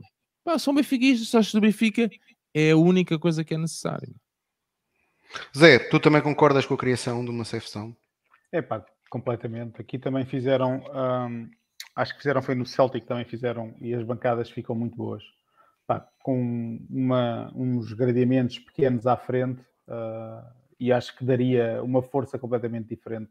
Especialmente se conseguíssemos, como o Sérgio estava a falar, era bom, mas mesmo sendo só no piso zero cá em baixo, por trás da baliza, e conseguimos fazer aquele topo sul todo uh, dessa zona, epá, era, era ótimo. E depois outra coisa é voltar outra vez ao colorido das bandeiras e deixarmos dessas merdas de que não se pode entrar com uma bandeira. No outro dia nós quisemos uh, brincar com, com a bandeira do, uh, do Vietnã no, no, pavilhão e imediatamente com a bandeira tinha de um metro e tal, ah, mas isso tem um metro, não sei o que, quer dizer, estamos, a, estamos, estamos numa, numa altura em Zé, que... o produto é tal, o produto é tal que até te limitam no apoio. Meu. Pois, Por, porquê? Brutal há bocado o João falava da questão das luzinhas. Pai, eu não gosto, mas é uma forma dos adeptos se manifestarem, os meus sócios, claro. os, meus, os meus consócios. E isso aí para mim está tudo, está tudo certo. Se o Zé, o Tiago ou o João gostarem de pá, sei lá, de, de, de, das luzinhas, pá, para mim está tudo bem, mano. Eu, para mim está tudo bem. Agora, faz-me confusão é ser o, o Benfica, estás a ver? Ei, luz ao rubro.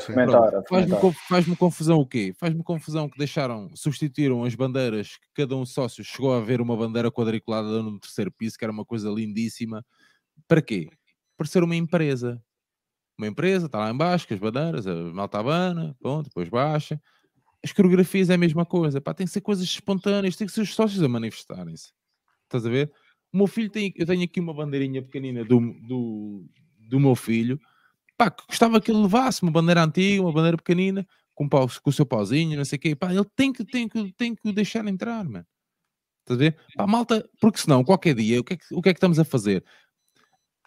Um gajo bate palmas, está outro a filmar, foda-se, olha este otário. Pá, senta-te, mano. Já aconteceu no Estádio da Luz. Já acontece, acontece.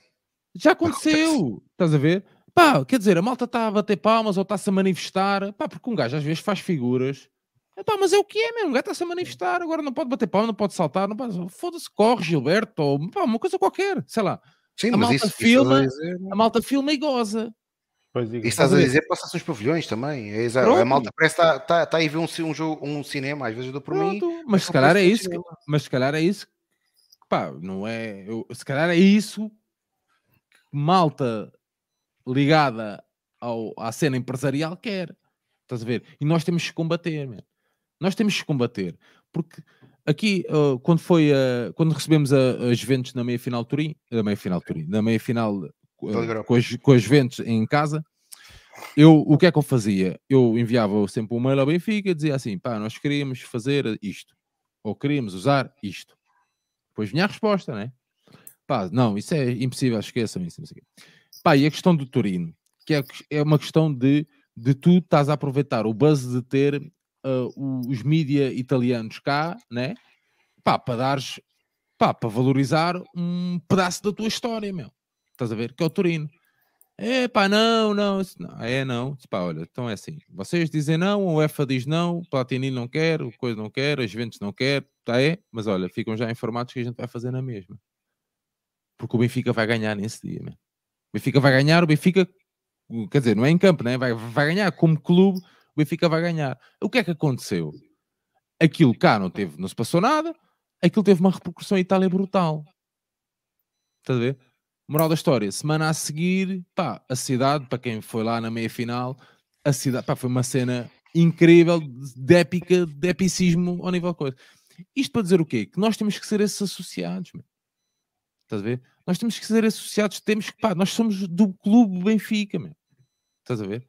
E portanto, temos que fazer forcing para levar uma bandeirinha, temos que fazer forcing pá, coreografias, pá, tudo bem que vocês ajudem, que, que, que pá, tudo que orientem, pá, pá, mas há coisas que, pá, há coisas que não dá, meu, há coisas que é farsola, pá. Foda-se, estar a fazer uma, uma coreografia, estar a copiar uma coreografia que os gajos do Porto fizeram numa, num jogo da, da Liga Europa, da Liga dos Campeões, e usarmos essa imagem num jogo da, contra o Fenerbahçe, é farsola, meu. Pá, isso não se faz, meu. Ao menos perguntem alguma coisa, não, não tem problema nenhum, percebes? Pá, portanto, eu, nós queremos o verdadeiro inferno da luz, aqui algo que a gente não pode perder, que é aquela essência de ser benfiquismo. Não podem estar a emberrar com malta que leva um pano lá para cima a dizer Upper West Side ou não sei quem. Pá, não, não faz sentido, mas deixem estar as pessoas. Meu. Estás a ver? Os benfiquistas têm que ter prazer de levar a sua cena para a casa do Benfica da Barrada. Ou, sei lá, o Godinho da Mielhada pá, uma coisa qualquer, mas qual é o problema? Meu? Aquilo é para dar colorido, aquela anarquia toda que o estádio antigo tinha e que este estádio chegou a ter muito, durante muito tempo, é aquilo que fazia de nós um clube diferente. Mas, ou seja, eu, eu, só te vou interromper por uma coisa, é porque tu, tu, eu concordo com tudo o que estás a dizer, mas há aqui algo que é importante também dizer, não é? Que é, há muitas coisas que, que infelizmente hoje são impostas por lei. Uh, pronto, agora o Benfica, se calhar, bandeira do é, metro é, é demasiado zeloso no cumprimento dessa lei. É? O Benfica, o Benfica, o Benfica, o João há bocado disse isso. E o Benfica é o clube que tem, o clube não, é a instituição que é maior que Portugal. E isto não é uma frase feita. O Benfica tem poder suficiente para dar conta disto, man. O Benfica tem que dar, mas isto não faz sentido claro, nenhum. Não fazem intencional. Não faz sentido nenhum, porque é que eu posso levar uma bandeira com a cara da Anitta com 2 metros ou com 3 metros né? Com a cara da Anitta, porra, oh, pá, não faz sentido nenhum, isso é uma parvoíce, mano. É uma parvoíce. Pá, porquê? Os tubos extensíveis é uma coisa assim do metro, depois são extensíveis, lá está. Pois aquilo aumenta. Pá, a polícia sabe, isso é uma parvoíce. Eu, a parvoíce, a polícia conhece toda a gente, mano. Eles são preparados, eles passam a semana em fóruns, passam a semana em Facebooks, pá, eles conhecem tudo, conhecem as caras todas, pá, esqueçam isso. Estás a ver? Pá, não é preciso mais leis para isso. Não é preciso mais leis. Esqueçam, vamos tentar fazer aquele forcing à Benfica para mandar abaixo isso. Deixem as pessoas. O que é, o que, é que o megafone. Oh, aliás, um tambor. Um tambor não dá uma dinâmica brutal no apoio. Obviamente que dá. Pá, não, não, traz, o, não traz o estádio. Não, não traz o estádio uh, atrás, a criar aquela dinâmica. Pá, eu estou-me a focar aqui no, na questão das, das claques, porque parece que muita gente parece ter medo de falar disto. Não, eu vou dizer uma coisa, para mim, enquanto benfiquista, é, enquanto cidadão, enquanto cidadão, acho que é uma estupidez, até porque já me aconteceu, que é aquilo que se passa, que é quase pidesco, que, que é quase não é pidesco, aquilo que se passa com, com adeptos do Benfica, quando chegam a determinados estádios, principalmente fora, que têm que mostrar o cascol, já me aconteceu a mim, oh. para para se ver se o Cascol diz não é, ou se diz diabos vermelhos, e eu já vi, e eu já vi malta a, a deixar o Cascol, a deixar Sim. o Cascol. Tiago, que é uma coisa uma completamente coisa. pidesca. E eu já fui detido em Alvalade por proibir um assistente de recinto desportivo de, de, de, de revistar a minha esposa. Pá, não, meu. E não eu a minha avante, meu. Pá, não pode. Tens Ah, tipo, agora aqui, para estar calado, pá, anda lá, está a começar o jogo, para, para com isso, meu. vou deixar. Ah, Mas o que é isso? Eu sei que é um pequeno exemplo, é um, um exemplo, pode parecer um bocado parvo, Não, não é? estás a ver? Mas é assim, nós temos que falar, pá, diz assim, no site do Benfica, diz o seguinte, pode ser aleatoriamente pedida a identificação por um assistente de recinto desportivo.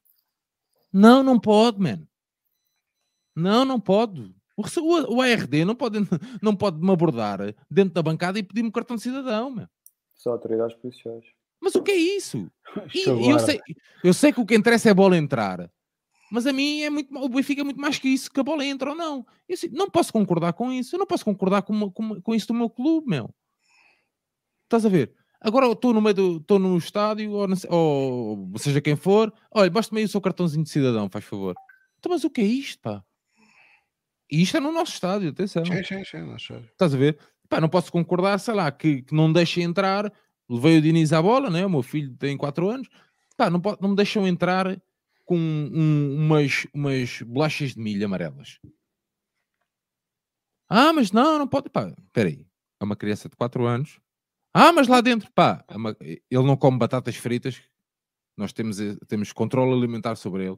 Ele não bebe, ele não bebe eh, refrigerantes. Ele não, pá, percebes?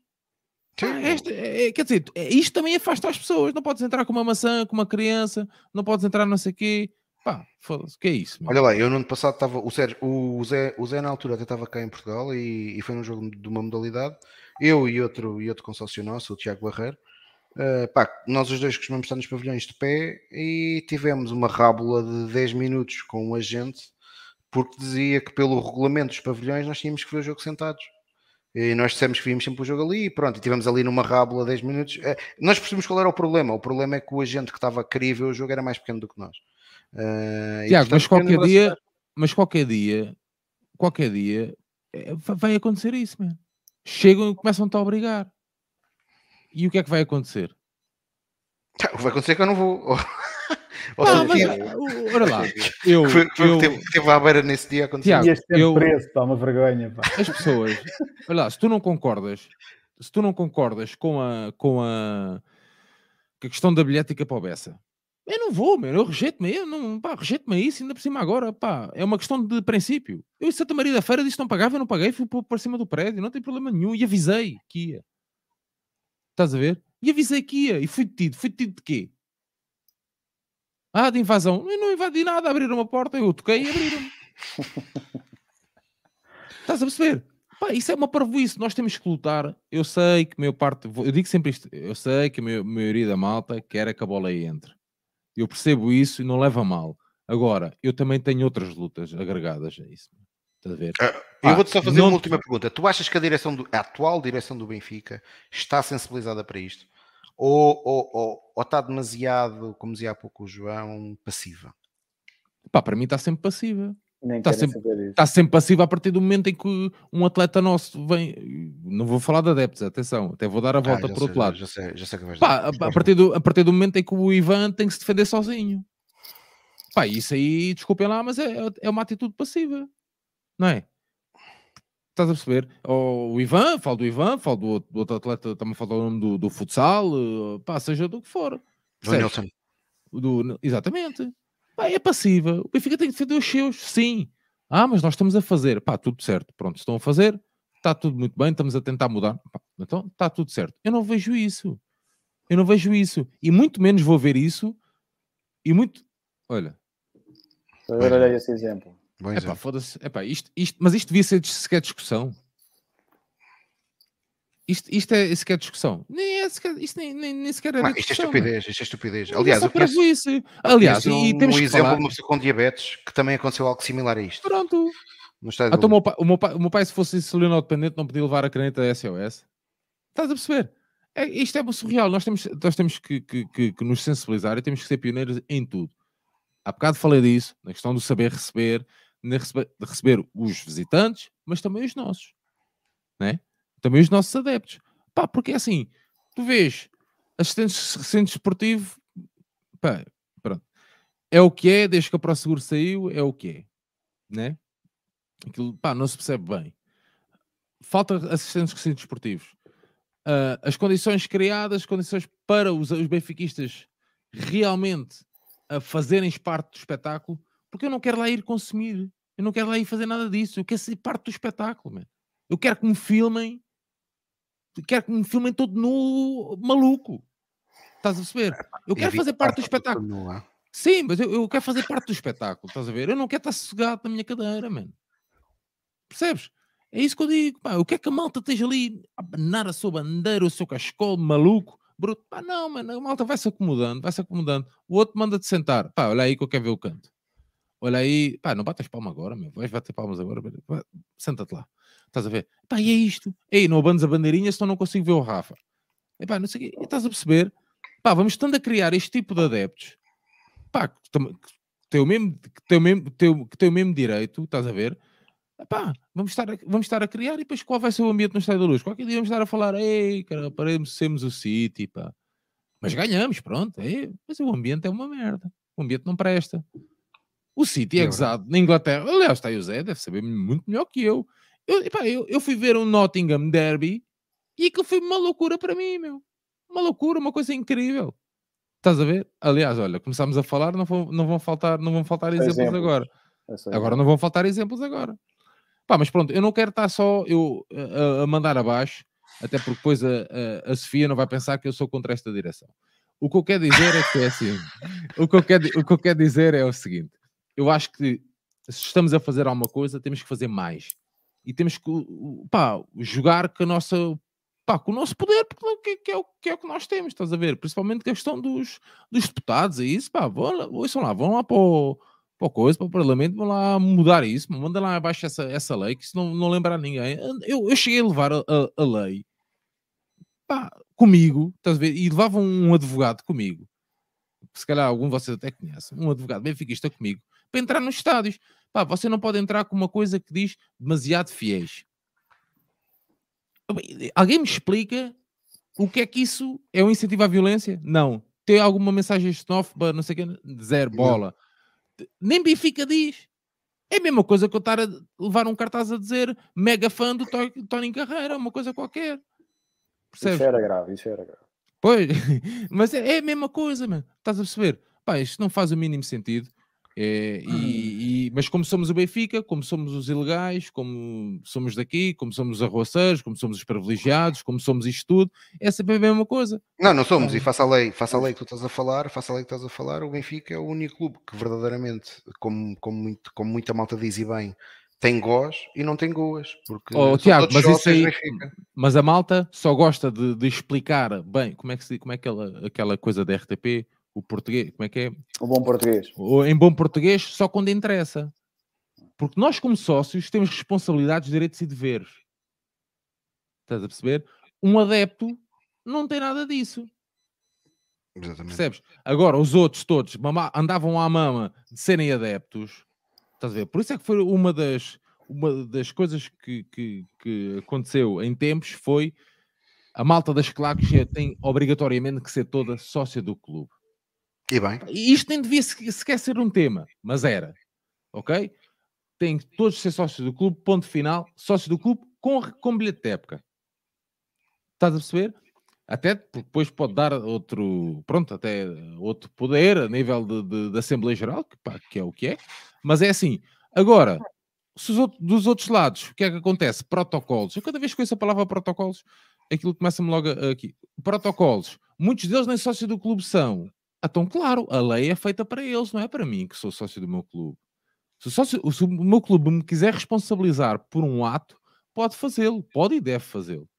Estás a ver? Se eu partir uma cadeira, o clube tem câmaras, tem imagem, não sei o quê, deve-me exigir esse valor. Imagina, estou a falar de uma coisa, um exemplo ao calhas. Ou, percebes?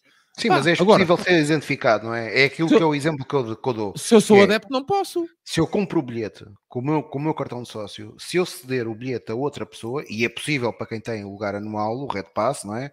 Nós podemos partilhar o nosso bilhete. Se acontecer alguma coisa que o gajo tem o cartão do Tiago Linho, pá, quem tem que ser responsabilizado é o Tiago Linho, que foi o gajo que emprestou o cartão.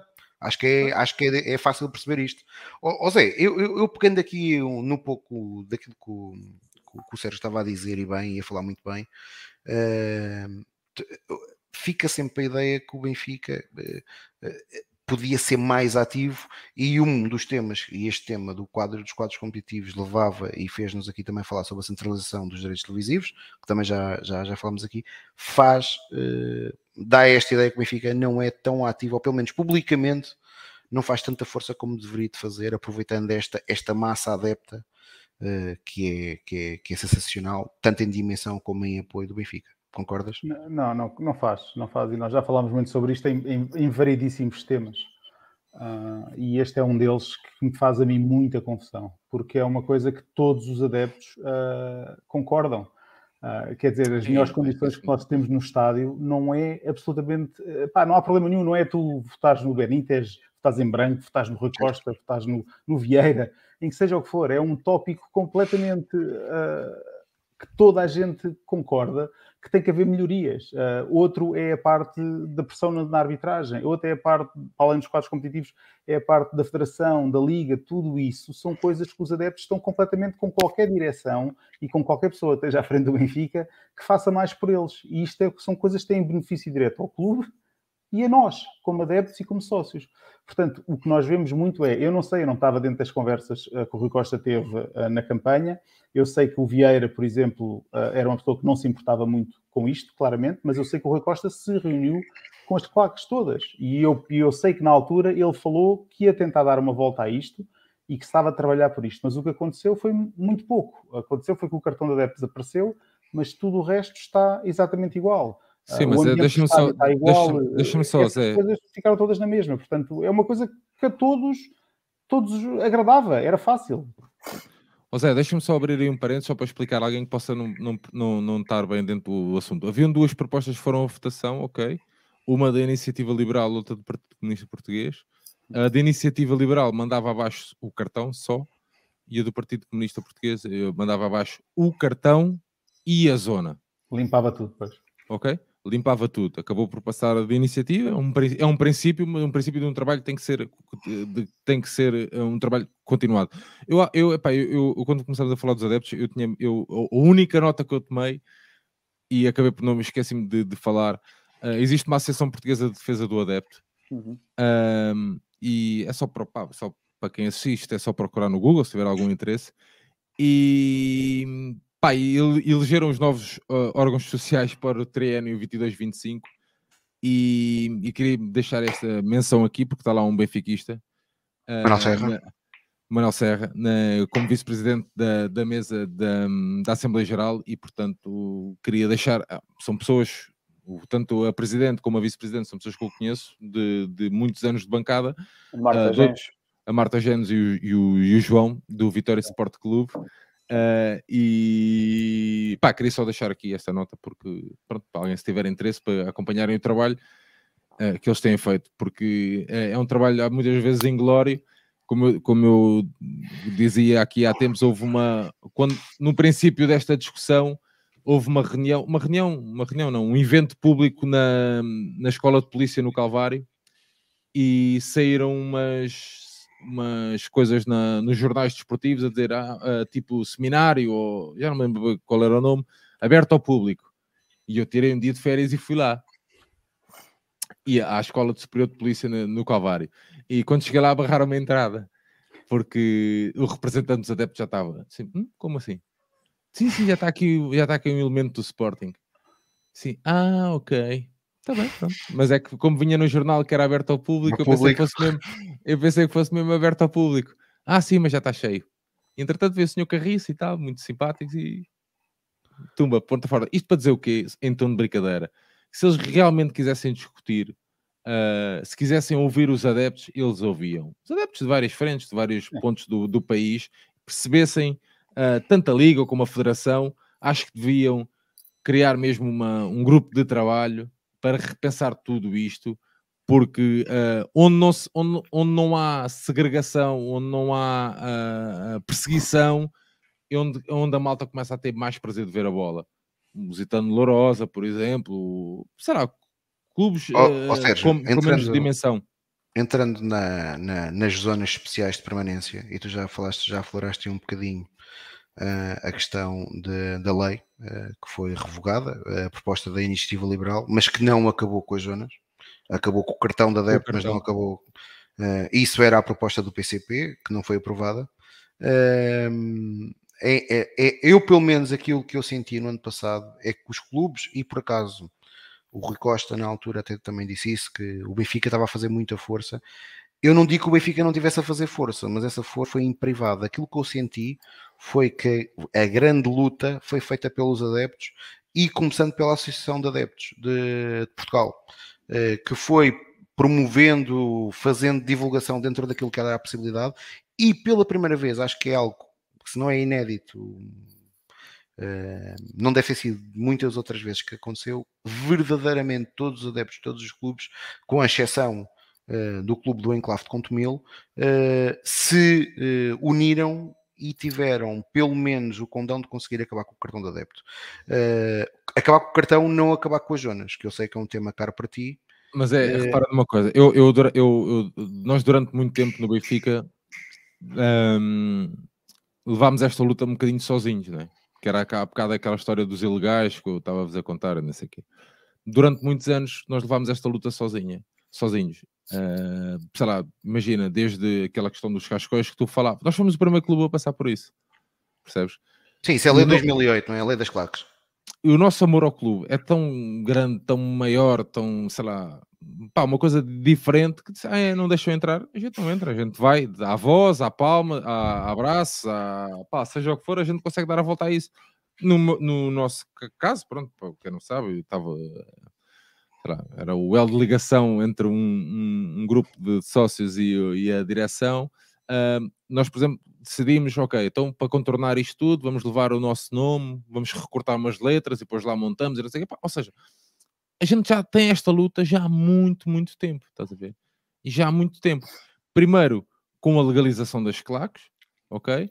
Relembrar que tanto o nome de uma claque dos Norem como dos Diabos estão registados, ok? Portanto, e os, e os, Diabos já eram constituídos como associação desde, sem fins lucrativos desde 2002. Portanto, os Diabos, para todos os efeitos, já estavam legais, mas essa legalização não era válida. E com marca registrada com a marca registada. Portanto, Tinham-se registar acho... na... no Instituto Português da Juventude, não era? Yeah. Eu acho que isto é tudo um não assunto sequer. Acho, mesmo, acho que isto é um, um não assunto. Acho que 2004 queriam resolver os problemas da violência, que era uma coisa assombrosa. Pá, vamos lá ver.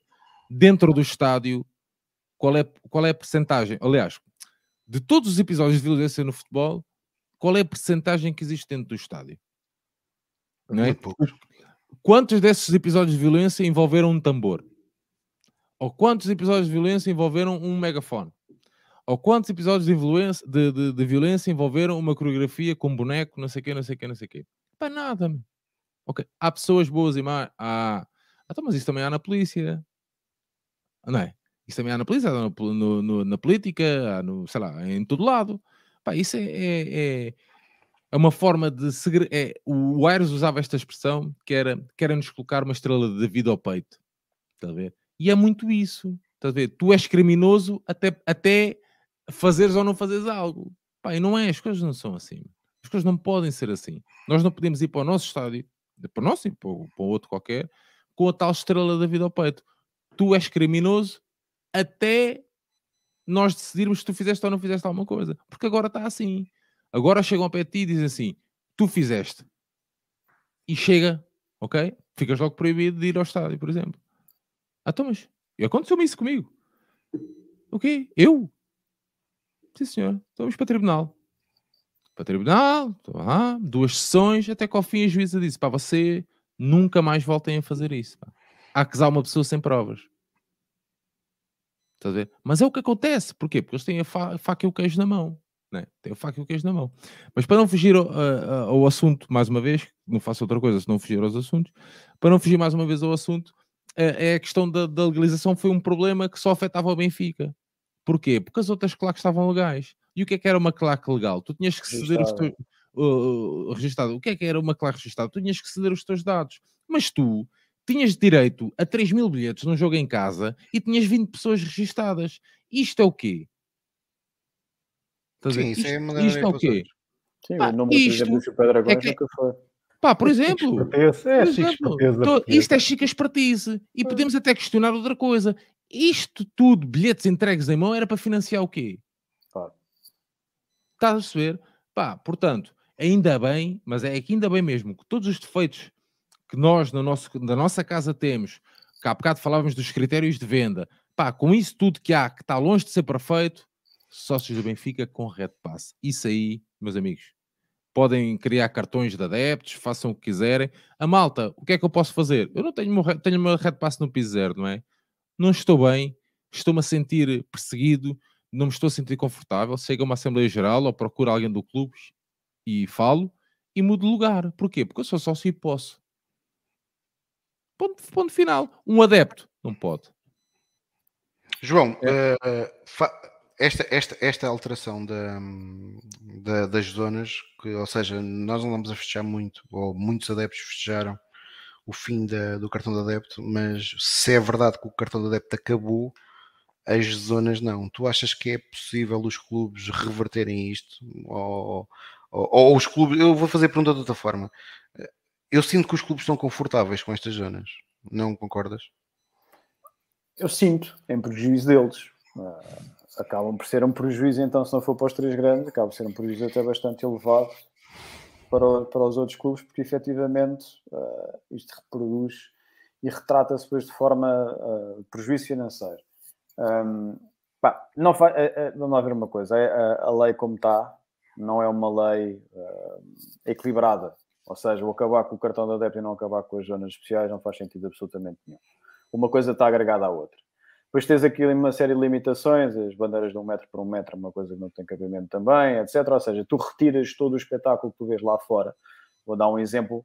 Aconteceu ontem, até estava a trocar umas mensagens com o Zé ontem, salvo erro, daquela coreografia que fizeram no Milão contra o Inter, com aquelas duas estágios enormes, ah, que é uma coisa, enfim, quase impensável em Portugal, a não ser que esteja de acordo com a lei, etc. Não tem, porque a lei é altamente limitadora desse aspecto. E depois tu tens aqui um problema que era aqui que eu gostava de ser mais corrosivo, o, Sérgio não estava nesse, nessas outras conversas que nós tivemos, eu já disse duas vezes, vou dizer a terceira vez, eu acho que efetivamente o, o Benfica tem um problema mais grave do que os outros dois clubes, que se prende com os sócios. Os sócios estão a ficar muito acomodados, os sócios estão a ficar amordaçados, não se importam quanto a isso. Nós vemos isso nas Assembleias Gerais, é uma coisa que, que se tem visto, sobretudo, obviamente, fomentado e premeditado pela própria direção do clube, que faz, porque que são eles têm, para utilizar uma expressão do Sérgio, a faca e o queijo na mão, no único, a única possibilidade de, de exteriorizar, se queixarem, de se manifestarem são nas Assembleias Gerais, ou não sei que sejam nos jogos, mas os jogos neste momento correm bem e, portanto, como tal, é a arma de arremesso que as próprias direções têm nos clubes para jogar contra estes aspectos. E eu vejo isso, eu noto muito isso no, no, nos jogos, uh, em particular do Benfica. Nota-se que efetivamente já não há uma vivência do, do, do, clube, não é dos jogos, é do próprio clube, uh, em seu torno e, e, em termos de ativismo uh, associativo, o Benfica está a perder imenso nos últimos anos.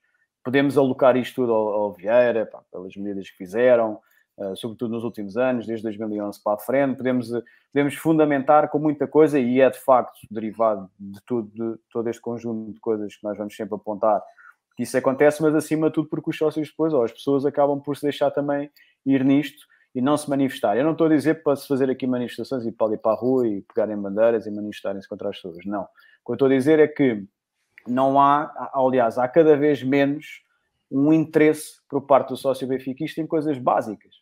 O Sérgio manifestou algumas relativamente mais àquilo que é a realidade dele. Há coisas que eu, que eu não consigo para conceber, ou seja, o problema das claques. Qual é que é o problema de se assumir claques? Primeiro, claques nunca foram, nunca é nada, nunca foi nada ilegal, ok? O que é hoje em dia, entre o ser e não ser registrado, é os grupos organizados de adeptos, hoje em dia, desde 2009 para a frente, que é os grupos organizados de adeptos. Porquê? Porque o grande problema que os clubes decidiram manifestar era a malta não pode receber incentivos financeiros, não podem receber bilhetes de bola, Apoio, não podem não receber apoios, Pá, isto tem, que- tem que se gerir isto de outra maneira. Mas não podem porquê? O Ó, João, mas um. Mas, mas, mas olha lá, ô, João, desculpa, Tiago, mas entrar com uma bandeira é apoiar. Oh, Aliás, eu, eu até usava esta, eu Se é usava, incentivo. usava, usava sempre isto, que é deixar que um sócio do teu clube entre com a sua bandeira é algum incentivo? Não é. A questão é essa. Eles arranjaram, meteram tudo dentro do mesmo saco. A questão mas, é, mas essa lei não foi, não foi, desculpa dar de interromper, pá, mais uma vez, mas a, a, a, ideia, a ideia que, que passou na altura foi que a lei foi um bocadinho feita à imagem do Benfica. Não, uh, e não, não, agora, aquilo que eu queria dizer é, o Sérgio há pouco referiu uma coisa que é a história das mensagens, e ele deu aqui um exemplo, que é um, que é, e toda a gente sabe, quem conhece os diabos, que é um dos lemas dos diabos, que é os demasiado, demasiado fiéis para desistir. Uhum. Uh, e que foi barrado com isso, o que é insólito, porque eu já vi, por exemplo, um grupo organizado de adeptos, uh, e eu vou dizer que é um grupo organizado de adeptos da segunda circular, uh, do outro lado da segunda circular, portanto, a Juventude Leonina, a organizar uma coreografia no Benfica Sporting, em que manifestamente era apelado à violência, quer dizer, não era à violência, mas quando se mete, quando se faz um cartaz com adeptos do Benfica e do Porto, que era na altura o exemplo, a injetarem-se e a trocarem mimos e a porem. Epá, quer dizer, é, é completamente Godinho. surreal, olha, não fazia sentido o Benfica. Olha esta, é... Godinho, deixa-me só dizer esta. Eusébio, nunca mais me esqueci. Ah, sim. A, tu, a, tua, sabes o que é que eu vou dizer? Sei, sei, sei, sei. Mas podes dizer, podes dizer. Não, eu, eu, eu, eu agora estava com receio de coisa, mas é a tua fauna, toda a flora já, já comeu, uma coisa assim do género. Pá, a do Gullit, a do Gullit. A do Gullit, pá, portanto, é assim, não, eu, eu gosto muito, de, ainda agora, no exemplo de Milão que o João estava a usar, houve muitas frases, que é, muitas, pronto, troca de habitats para trás e bitados para trás e para a frente, pá, quem nunca viveu um derby, uma coisa assim desse género, é pá, nós é muitas horas de trabalho a pensar no que é que eles vão dizer, pá, nós temos, eu tenho uma, vou só contar isto aqui para vocês continuarem, nós temos uma, uma cena mítica que é o, o Maxi Lopes estava para ser apresentado no Benfica, lembram-se? Um gajo que era do Barcelona, um avançado. Sim, sim, sim. sim, sim. Pronto. Pá, o ex-marido da Vanda, da Vanda, da Vanda. Yeah. Foi peitado os gajos. E nós, e nós, pá, de certeza que esses gajos vão picar, vão nos gozar com essa cena. E os gajos escreveram uma cena assim: uh, Super Maxi, contentem-se com os vossos pernas de pau. E nós, e nós já tínhamos a resposta feita. Vocês querem ecalipos. Estás a ver? Pá, que é uma cena genial, tipo, a piada. Sim, mas isso é uma piada, não é? Pá, não, não apela à violência, não. Pronto, mas isso é, é, é, faz parte de um derby, faz parte de picar, ou, ou, tipo um euro por derby perdido e já tinha um pavilhão construído. Pá, coisa assim do Arco da Velha que dava para gozar, pá, para brincar, não sei o quê. Pá, isso aí não vejo como um incentivo à violência, nunca, estás a ver? Pá, nem, nem vejo com nada disso. E acho que faz parte do espetáculo. Oh, João, eh, eh, a minha questão era se não fazia sentido o Benfica, porque pronto, a lei é de 2008, 2009. Se o Benfica pedir às autoridades e ao próprio legislador qual, quais são as conclusões que tiraram da lei, uh, o, qual, o, qual é, o, o, que é que a lei beneficiou, o espetáculo desportivo ou não, não é? E depois tens a NPCV a dizer que há, como vês, mensalmente ou bimensalmente, o relatório a dizer que há X número de pessoas que estão proibidas de entrar no estádio mais não sei quantos que tiveram outras uh, penas ou, ou, coimas ou interdições, não sei o que, não sei o que mais. É, ou seja, vamos lá ver uma coisa. Qual é que foi o objetivo da lei há muito tempo atrás? Foi numa altura complicada em que uh, os ânimos andavam muito à flor da pele, com muitos encontros imediatos e violentos na, nessa, nessa altura, por aí. Uh, e recordo-me até de uma, uma, vez que fui ver o, Benfica, o Sporting Benfica, não recordo agora qual é que foi a época, mas foi grave ao ponto da polícia ter entrado à força toda numa, numa bancada do piso zero do estádio de Alvalade, com o Juveléu salvo erro, e aquilo correu mesmo muito mal. O jogo que o salvo erro, Cardoso marca os dois golos, ah. 3-0, 3-0, salvo erro. Já foi, já foi 2008, por aí, 2007, 2008, para, para a taça da Liga, salvo erro. Um, e nesse momento eles quiseram redesenhar a lei para tornar ali a coisa sempre associada à violência. Há aqui um grave problema, e eu quero meter isto, duas perspectivas. Há aqui um grave problema uh, que tem que ser revisto de uma maneira. Primeiro, sobre, sobre esta égide, ou seja, o, o, ponto base de origem, o ponto de partida é este. As claques são essenciais em Portugal. Ponto número um, para começar. Isto é uma coisa que é cultural, é histórica, tem uma, tem uma relevância brutal, quer se queira, quer não. Pá, e o que tem que acontecer é haver uma triagem relativamente àquilo que, ou evitar determinadas coisas que podem acontecer. Há bocado o Sérgio estava a falar de violência, nos estádios, eu concordo com ele, eu acho que a violência não decorre, obviamente, maioritariamente, nem sequer pouco mais ou menos no interior do estádio. Tiveste dois casos uh, paradigmáticos, tiveste uma coisa chamada o Diabo Gaia, decidiu entrar dentro do, do recinto pela apertar o pescoço. Que não é nenhuma claque. Que não é nenhuma claque. E tiveste um escândalo, por exemplo, que foi há dois anos. A agressão do Pizzi. Anos, a agressão do Pizzi. Uh, e tens jogadores e diretores de futebol à batatada nos campos, dia sim, dia sim, nos jogos todos. E, portanto, há aqui, um, há aqui um ponto de partida que está errado. Ou seja, não, isto não é dos adeptos, isto não parte dos sócios para dentro, parte de dentro para fora. É ao contrário. Depois, ah, e portanto, isto quer dizer o quê? Não tens regime disciplinar nenhum para impor condições a esta gente anormal para dar o exemplo. Os próprios atores não dão o exemplo. Pronto. Então o que é que tu fazes? Vamos inverter. Diz, diz? Não, isso só dá uma nota pá, que é aqui um bocadinho a ver, porque quando estamos a falar em violência, xenofobia, racismo, nós tivemos agora há pouco tempo um clube que foi multado com 80 euros é por, dizer, por, seja, uma atitude não, racista. Quer dizer. Eles próprios não dão exemplo para os outros. É? E tu depois vais pegar então naquilo que é o, o, o restante. Pá, há bocado vinha aqui um comentário do Licínio a dizer se nós nos importávamos com as multas que o Benfica paga uh, pelo comportamento dos adeptos. Não há temos, hipótese, Benfica. Temos que perceber também como é que são as, multas. As multas. Mas, era aí, mas era aí que eu queria ah, chegar. Ou seja, sim, é claro. Uh, aqui a questão é que eu acho que as pessoas têm uma ideia errada quanto a isso. Eu acho que as pessoas têm uma ideia completamente errada quanto a essa, quanto a essa, uh, quanto a essa situação. Ou seja, uh, obviamente que o Benfica tem que assumir porque é indiretamente o responsável, como os outros clubes, ao abrigo do regulamento disciplinar, mas há muitas multas e há muitos processos que depois caem completamente em saco roto. N estou a falar do Benfica, como estou a falar do Guimarães, como estou a falar do Braga. Há muitos, muitos casos, recurso após recurso, não interessa agora estar aqui a discutir o século dos anos a nível, a nível judicial, dos Estados, etc., dos tribunais comuns, em que muitos caem saco roto e já nem, ninguém se quer ligar a isso. Portanto, aqui a questão das multas não pode evitar uma coisa que eu acho que aqui novamente o Benfica, eu trago o Benfica à colação, porque o Benfica é que deveria ter essa responsabilidade para com os seus sócios, para não os tornar amorfos, como eu estava a dizer há bocado, que é assumir plenamente qualquer tipo de apoio a Claques. Eu não estou a dizer apoio financeiro, estou a dizer arranjar forma de apoiar ou de permitir o Sim, apoio, apoio através apoio, das Apoio financeiro nem deve haver. Ponto A questão é uh, fomentar tudo o que for, tudo o que for o apoio relativamente à SAD, ao clube, o que for, no, nas modalidades pavilhão, no futebol, o que for. Pronto. Isto, partir do pressuposto, não há problema absolutamente nenhum em si. Claques. Claques é uma coisa que não está prevista na lei. Portanto, não, ninguém se quer registrar, ninguém é obrigado a registrar-se. Isso não tem que acontecer. Aliás, a associação falavas há bocado, a Marta Tangentes, isso é uma coisa que tem andado a bater no, nos últimos anos. Uh, basta lerem que, que, é evidente. Portanto, acho que deve haver aqui uma tentativa e um interesse por parte da direção do Benfica atual, neste caso, em resolver isto. E porquê? Isto é outra coisa que as pessoas também não gostam muito de ouvir. Mas normalmente, quando tu vais ver um Benfica, um Tondela Benfica, às nove da noite ou um domingo, em dezembro, está a chover e está menos 2 graus ou uma coisa assim qualquer, pá, normalmente não está lá, obviamente, o casal com os dois filhotes ou o senhor de 60 anos, não é? Portanto, isto tem que ser... eu, pá. Está lá o Tiago, está lá mais, está lá mais isto, isto tem que ser, eu não estou a dizer premiado, porque a expressão está errada, mas isto tem que ser uh, reconhecido.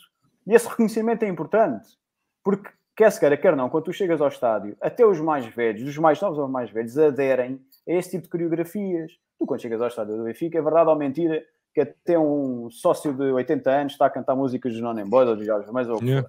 Portanto, é verdade, isto, isto, claro. Isto, oh, João, isto, é só não se, isto é só não se tenta, não se comenta isto, não faz sentido absolutamente nenhum. Tu começaste, tu começaste por dizer que as claques são uma realidade importante e, e, e, depois acho que te faltou só dizer uma coisa. Eh, porque no nosso é contexto, no nosso contexto em Portugal, e eu fiz, a primeira vez fiz parte de uma claque, foi em 2014, na altura dos No Name, que eu tinha um, na altura uma vertente que, por, por, por curiosa história, uh, muito daquilo que o Sérgio falava há pouco, os No Name eram conhecidos por fazer coreografias espetaculares, espetaculares, sejam elas pirotécnicas ou dentro do estádio. Mas, uh, ainda aquilo que é a impressão das claques, se, eu recordo-me de uma vez, do, isto foi na década de 90, o Porto jogou com o Manchester uh, United e vieram cá dois ou três tipos às antas. Pá, e depois foram no final do jogo, perguntaram a eles o que é que tinha sentido o ambiente das antas, ainda por cima tinha sido um jogo à tarde. Pá, e eles responderam: pá, isto é pior que um funeral. uh, porquê? Porque aquilo foi um dia qualquer que a Claque do Porto acho que nem teve presente. Se, se, nós retirarmos as claques de, de 90% dos estádios em Portugal, no, nós estarmos no cinema ou estarmos no jogo de futebol é praticamente a mesma coisa em Portugal. É isso que eu estou a dizer, a essencialidade de, das claques e reconhecê-las como parte, obviamente, epá, obviamente como uma parte, uma parte importante, mas cumpridora, sim, mas cumpridora, obviamente, do mínimo, do mínimo que existe. Até nem vou sequer comentar a entrada de artefactos e coisas do género, que isso é uma coisa que não faz sentido absolutamente nenhum. É, é uma coisa que, enfim, meteram isso na lei, mais, mais a questão da, da zona especial de, de adeptos, mas estão efetivamente, quer se queira, quer não, a matar. Pá, isto é quase crime dizer hoje em dia uma coisa destas, com uma pessoa que apoie grupos organizados de adeptos, ou, ou claques, hum. ou prevaricadores, ou uma coisa qualquer, parece que uma pessoa quando chega ao estádio não vê no meio das claques miúdos de 18 anos, a 9 anos, sei lá, pessoas com 50 e tal anos, ou até 60 anos, que não é só pessoas entre os, os 25 anos e os 40 anos de idade com cadastro. Quer dizer, se bem que hoje em dia quase toda a gente tem cadastro por por nada. Portanto, a questão foge um bocadinho a esse respeito. E eu, eu tenho a ideia clara e evidente e, comprovada que eu acho que os clubes, as direções dos clubes, evitam ao máximo publicamente qualquer tipo de, de relação, nem que seja não em relação, nem que seja informal, mas não, não, isso não pode acontecer tem que existir exatamente o contrário, porque enquanto existir a suspeita de que se podem dar, eles têm a obrigação de se dar. A direção de um clube tem a obrigação de se dar com as claques. Deviam até ter uma relação ainda mais próxima. Como é óbvio, há de ser sempre uma relação conturbada, porque o, o, neste caso o Benfica há de ter uma perspectiva completamente diferente e que quer que se cumpra determinadas regras, pá, que não tem grande cabimento, mas quer que se cumpra, portanto tem que chegar ali a um meio termo. Só que esse meio termo nem sequer existe. É como o exemplo que eu estava a dizer há bocado, do ano passado, alguém que chega ao Valado tem lá o Ola do Benfica a dizer, nem quer saber, mostra insensibilidade completa para as pessoas que já estavam praticamente atrasadas para entrar dentro de um jogo de futebol e que não têm que ir lá para trás e têm que seguir as medidas que os seguranças e as polícias dão. Nem querem saber, nem sequer há coordenação para esse efeito. Percebe? Portanto, há aqui uma, há aqui uma ausência total da parte da direção do Benfica nesse aspecto. Não há qualquer tipo de preocupação quanto a esse aspecto. E eu agora, muito honestamente, devo dizer uma coisa: eu acho que é intencional. Eu acho que é claramente intencional. E há bocado, quando vocês falavam de exemplos, como vimos aí até comentarem por escrito, de situações que acontecem, meros exemplos que acontecem quando és impedido de entrar no estádio, ou que tens as bolachas, por exemplo, do Sérgio, do filho do Sérgio, ou aquele rapaz por causa de uma cadeira de rodas, ou por causa do filho autista que nem mais grave. Então, portanto, o que é que acontece? Eu acho que relativamente então à comida, isso é óbvio, claro e evidente que é para consumires lá dentro e seres obrigado a consumir lá dentro. Isso aí então nem há, isso nem há assunto quanto a isso. Agora, relativamente a tudo o resto que se passa, as pessoas conformam-se. E é por isso que eu estava a dizer há bocado. Que eu honestamente acho que o grande problema está mesmo nos sócios. Não, não está nos outros que fazem para, para tu cumprir. Não, está. Se queres efetivamente para ti faz mais sentido atropelares tudo aquilo que tu defendes, então vais ao jogo, continuas a ver, etc. Então vais-te embora. Pronto, a diferença está toda aí. E eu acho honestamente isto, só para terminar, que nós já falámos disto anteriormente, por causa, de, de, sobretudo, do tópico das Assembleias Gerais, acho que as Assembleias Gerais do Benfica, que é o único sítio onde os benfiquistas podiam manifestar mais, acho que já nem essas sequer estão uh, pá, ao nível daquilo que era quando, sei lá, no tempo, sei lá, no tempo do Valde Azevedo, por exemplo, foi aquelas mais, mais... As pessoas manifestavam-se livremente, não havia problema, e todos se entendiam. Nunca vi ninguém ali à batatada lá no meio. Um cuspidela, não... uma moedinha para lá. Bem, mas, mas nada, nada. Está bem, ok. Benfiquismo, fervor. As pessoas resolvem os problemas dentro de casa, as pessoas não resolvem, não resolvem os problemas lá fora, não é? Isso não faz sentido absolutamente nenhum. O que eu estou a dizer é que ninguém, ninguém matou ninguém, nem... Pronto, foi, uma coisa foi uma coisa doente, que é necessário, que é necessário. Isso é como que, como é óbvio, estás a defender uma coisa qualquer, o outro está a defender exatamente o contrário, aquilo é, é, é desporto, quer dizer, é o teu clube, etc. Tens visões completamente diferentes, mas ao final do dia és obrigado a entender. Portanto, é isto que eu estou, estou a tentar transpor isto para aquilo que o Benfica, a direção, devia fazer, porque a malta depois também tem aqui um grave problema. É tudo futebol. O Benfica vai ganhando, a coisa vai amenizando, já ninguém liga, já ninguém quer saber, etc. Portanto, já ninguém quer saber do estatuto, já ninguém quer saber da auditoria, já ninguém quer saber da fanzone, nem do resto está tudo bem. Portanto, este é que é o grande problema. É utilizar a vertente esportiva, as contratações, o ânimo, aquela nova época, depois de uma época miserável, como o ano passado. É simplesmente usar o dia a dia, as promessas do que aí vem, para simplesmente deixar ali parado quando não vier a primeira derrota ou quando não vier o primeiro problema qualquer, para depois levantar tudo ao de cima. Pronto, isto é que é o grande problema, são iguais em todo lado. Zé, antes de terminarmos, eu vou, eu vou passar para ti, que eu sei que este é um, é um problema que a ti assola-te bastante, porque tu tentas sempre trazer faixas e panos de motivação para a direção do Benfica e não te deixam entrar. Ou tentam evitar que tu entres. Uh, tem que ser, é, é, é, um problema, portanto tem que entrar eh, à secapa. Aquele, aquele que eu consegui entrar à secapa teve lá, acho que foram meio minuto mais ou menos, mas sim, eu, eu acho que é, é um, mas não, não fui porque eu, eu, eu sou como o Sérgio, eu dou o peito às balas, eu faço as coisas, mas depois estou lá, não, não vou fugir. E então eles até foram simpáticos e disseram: pá, amigo, tem que tirar isso. E pá, está bem, eu tiro, pronto. Mas sim, mas falta muito, falta muito também, falta muito benfiquismo também, benfiquismo quem está lá dentro.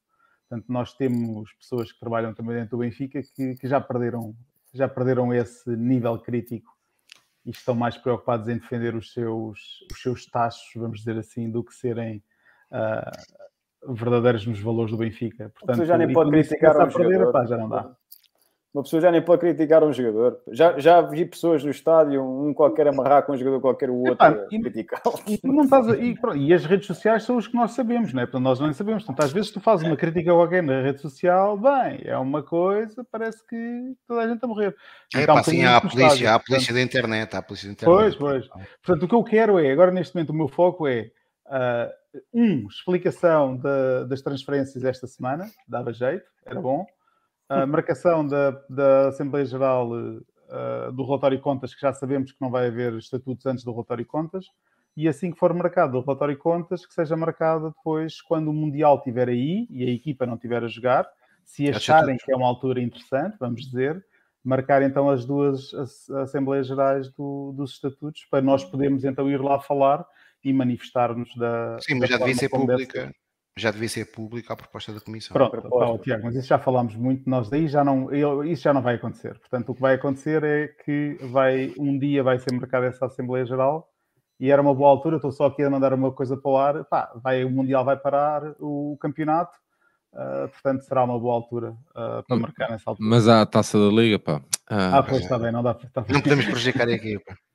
Mas atenção que o Presidente da Mesa, na última Assembleia Geral, comprometeu-se a, a, fazer uma ou duas Assembleias Gerais. E a outra, né? Pois, uh, para, não, para aprovar as atas. É que o Benfica Exato. não tem atas aprovadas desde a célebre Assembleia Geral, em que o pescoço do Manuel Gaspar foi, foi ter com, com, com as mãos do nosso ex-presidente. Agrediu as Desde, mãos do agrediu, agrediu, estilo Gonçalo Ramos que agrediu o jogador, a cabeça de Gonçalo Ramos agrediu o joelho do jogador da Vizela. Portanto, o Benfica Olha, não tem atas aprovadas à Assembleia Geral desde essa altura. Normal, só é, o Salgado é que faz as atas, portanto, estás tramado. E, só o Salgado é que faz as atas. E para fechar do meu lado, antes que eu me divorcie, só queria deixar uma, uma nota do nosso Diogo Matos. Dizer, se precisares de advogados, é diz, está bem? Sim, não. Ela, ela, ela, leva tudo, não é preciso. Por não, muito, mas vamos fechar, vamos fechar tudo, que estamos com 3 horas. Tudo não, meu, olha aí. Tudo, então, mas ela também é benfiquista, portanto não pode levar o Benfica, né? Não, não, mas deixa aquela camisolinha com o número 8 aí para ter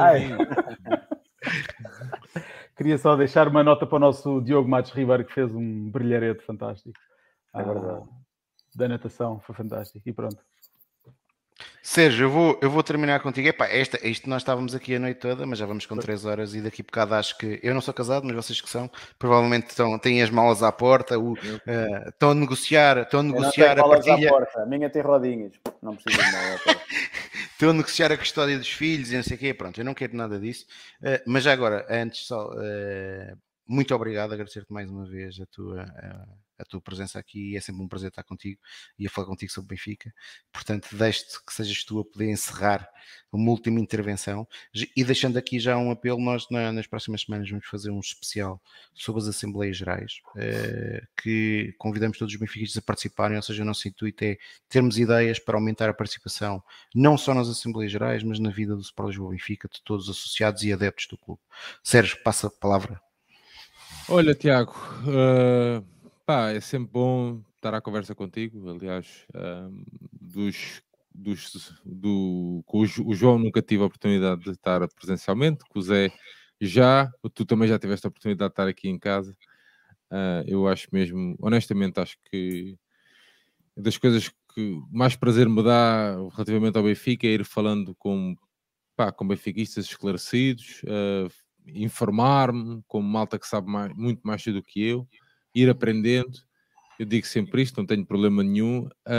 Um, eu ouço tudo que, que tudo que é do Benfica, eu ouço. Falar Benfica, os outros projetos todos, eu ouço tudo, porque eu, eu preciso disso para me ir alimentando diariamente. E, pá, e a questão dos filhos e não sei o quê acabou por me afastar um pouco da vida ativa do clube. Também uma desilusão pós-Turim, um esgotamento pós-Turim, afastei-me de vez de, de, de, todas as responsabilidades que tinha no passado. Uh, e agora vou procurando nestes espaços ir ganhando uma nova, uma paixão diferente uh, que me vá aproximando uh, do clube e por isso dar-vos os parabéns, Tiago, Zé, João, um, ao Carlos, ao Pedro, ao Rui também, a toda a malta que faz parte aqui do projeto Falar Benfica. E como eu dizia no início, fazem mesmo falta mais projetos. Ah, mas já há tantos, pá, há tantos porque o Benfica é enorme. Porque se o Benfica não fosse enorme, se calhar não havia tantos. E acho que faz mesmo falta. Eu, quando vinha, quando estava a descer aqui para a garagem, vinha-me a lembrar disso, dos tempos que passava na sala de convívio, para a malta que teve a oportunidade, teve a felicidade de poder frequentar. Uh, a sala de convívio era um, um espaço um espaço de convívio, né? um espaço onde a malta ia beber e comer uh, no estádio antigo. Eu passei muitas horas lá e, e, tento transpor isso para todos os episódios que faço, estás a ver?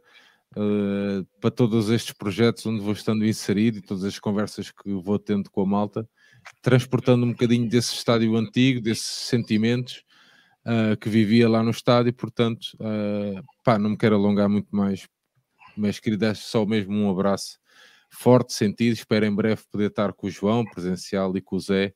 Tiago, nós vamos nos vendo por aí, certo que, vou, certo que te vou chatear muitas vezes, e deixar um abraço à malta que acompanha, que esteve aqui a acompanhar, já é quase, é quase meia-noite e meia, eu, passo eu, eu tive mesmo quase, quase para não vir esta semana, nem consegui ir à bola sequer. É, a vida às vezes prega-nos partidas e, e, é falando com outros benfiquistas que nós ganhamos alento para o dia da manhã. Portanto, um grande abraço, meus amigos, e ganhar na próxima terça-feira. Muito obrigado, Sérgio. Já agora, o que o Sérgio falou na sala de convívio é uma promessa uh, do Presidente Rui Costa em campanha que esperamos é verdade, que seja é cumprida, que seja cumprida é brevemente. Viva o Benfica, até terça-feira, para aqueles Viva. que puderem estar presentes no jogo com o Maccabi, venceu o Maccabi. Tivemos aí hoje um conjunto de israelitas que vieram para cá mandar umas mensagens, que eles tenham um bom jogo, uma boa viagem para Lisboa uh, e que, pronto, no fim o Benfica uh, vença. Um abraço a todos. Viva o Benfica. Viva.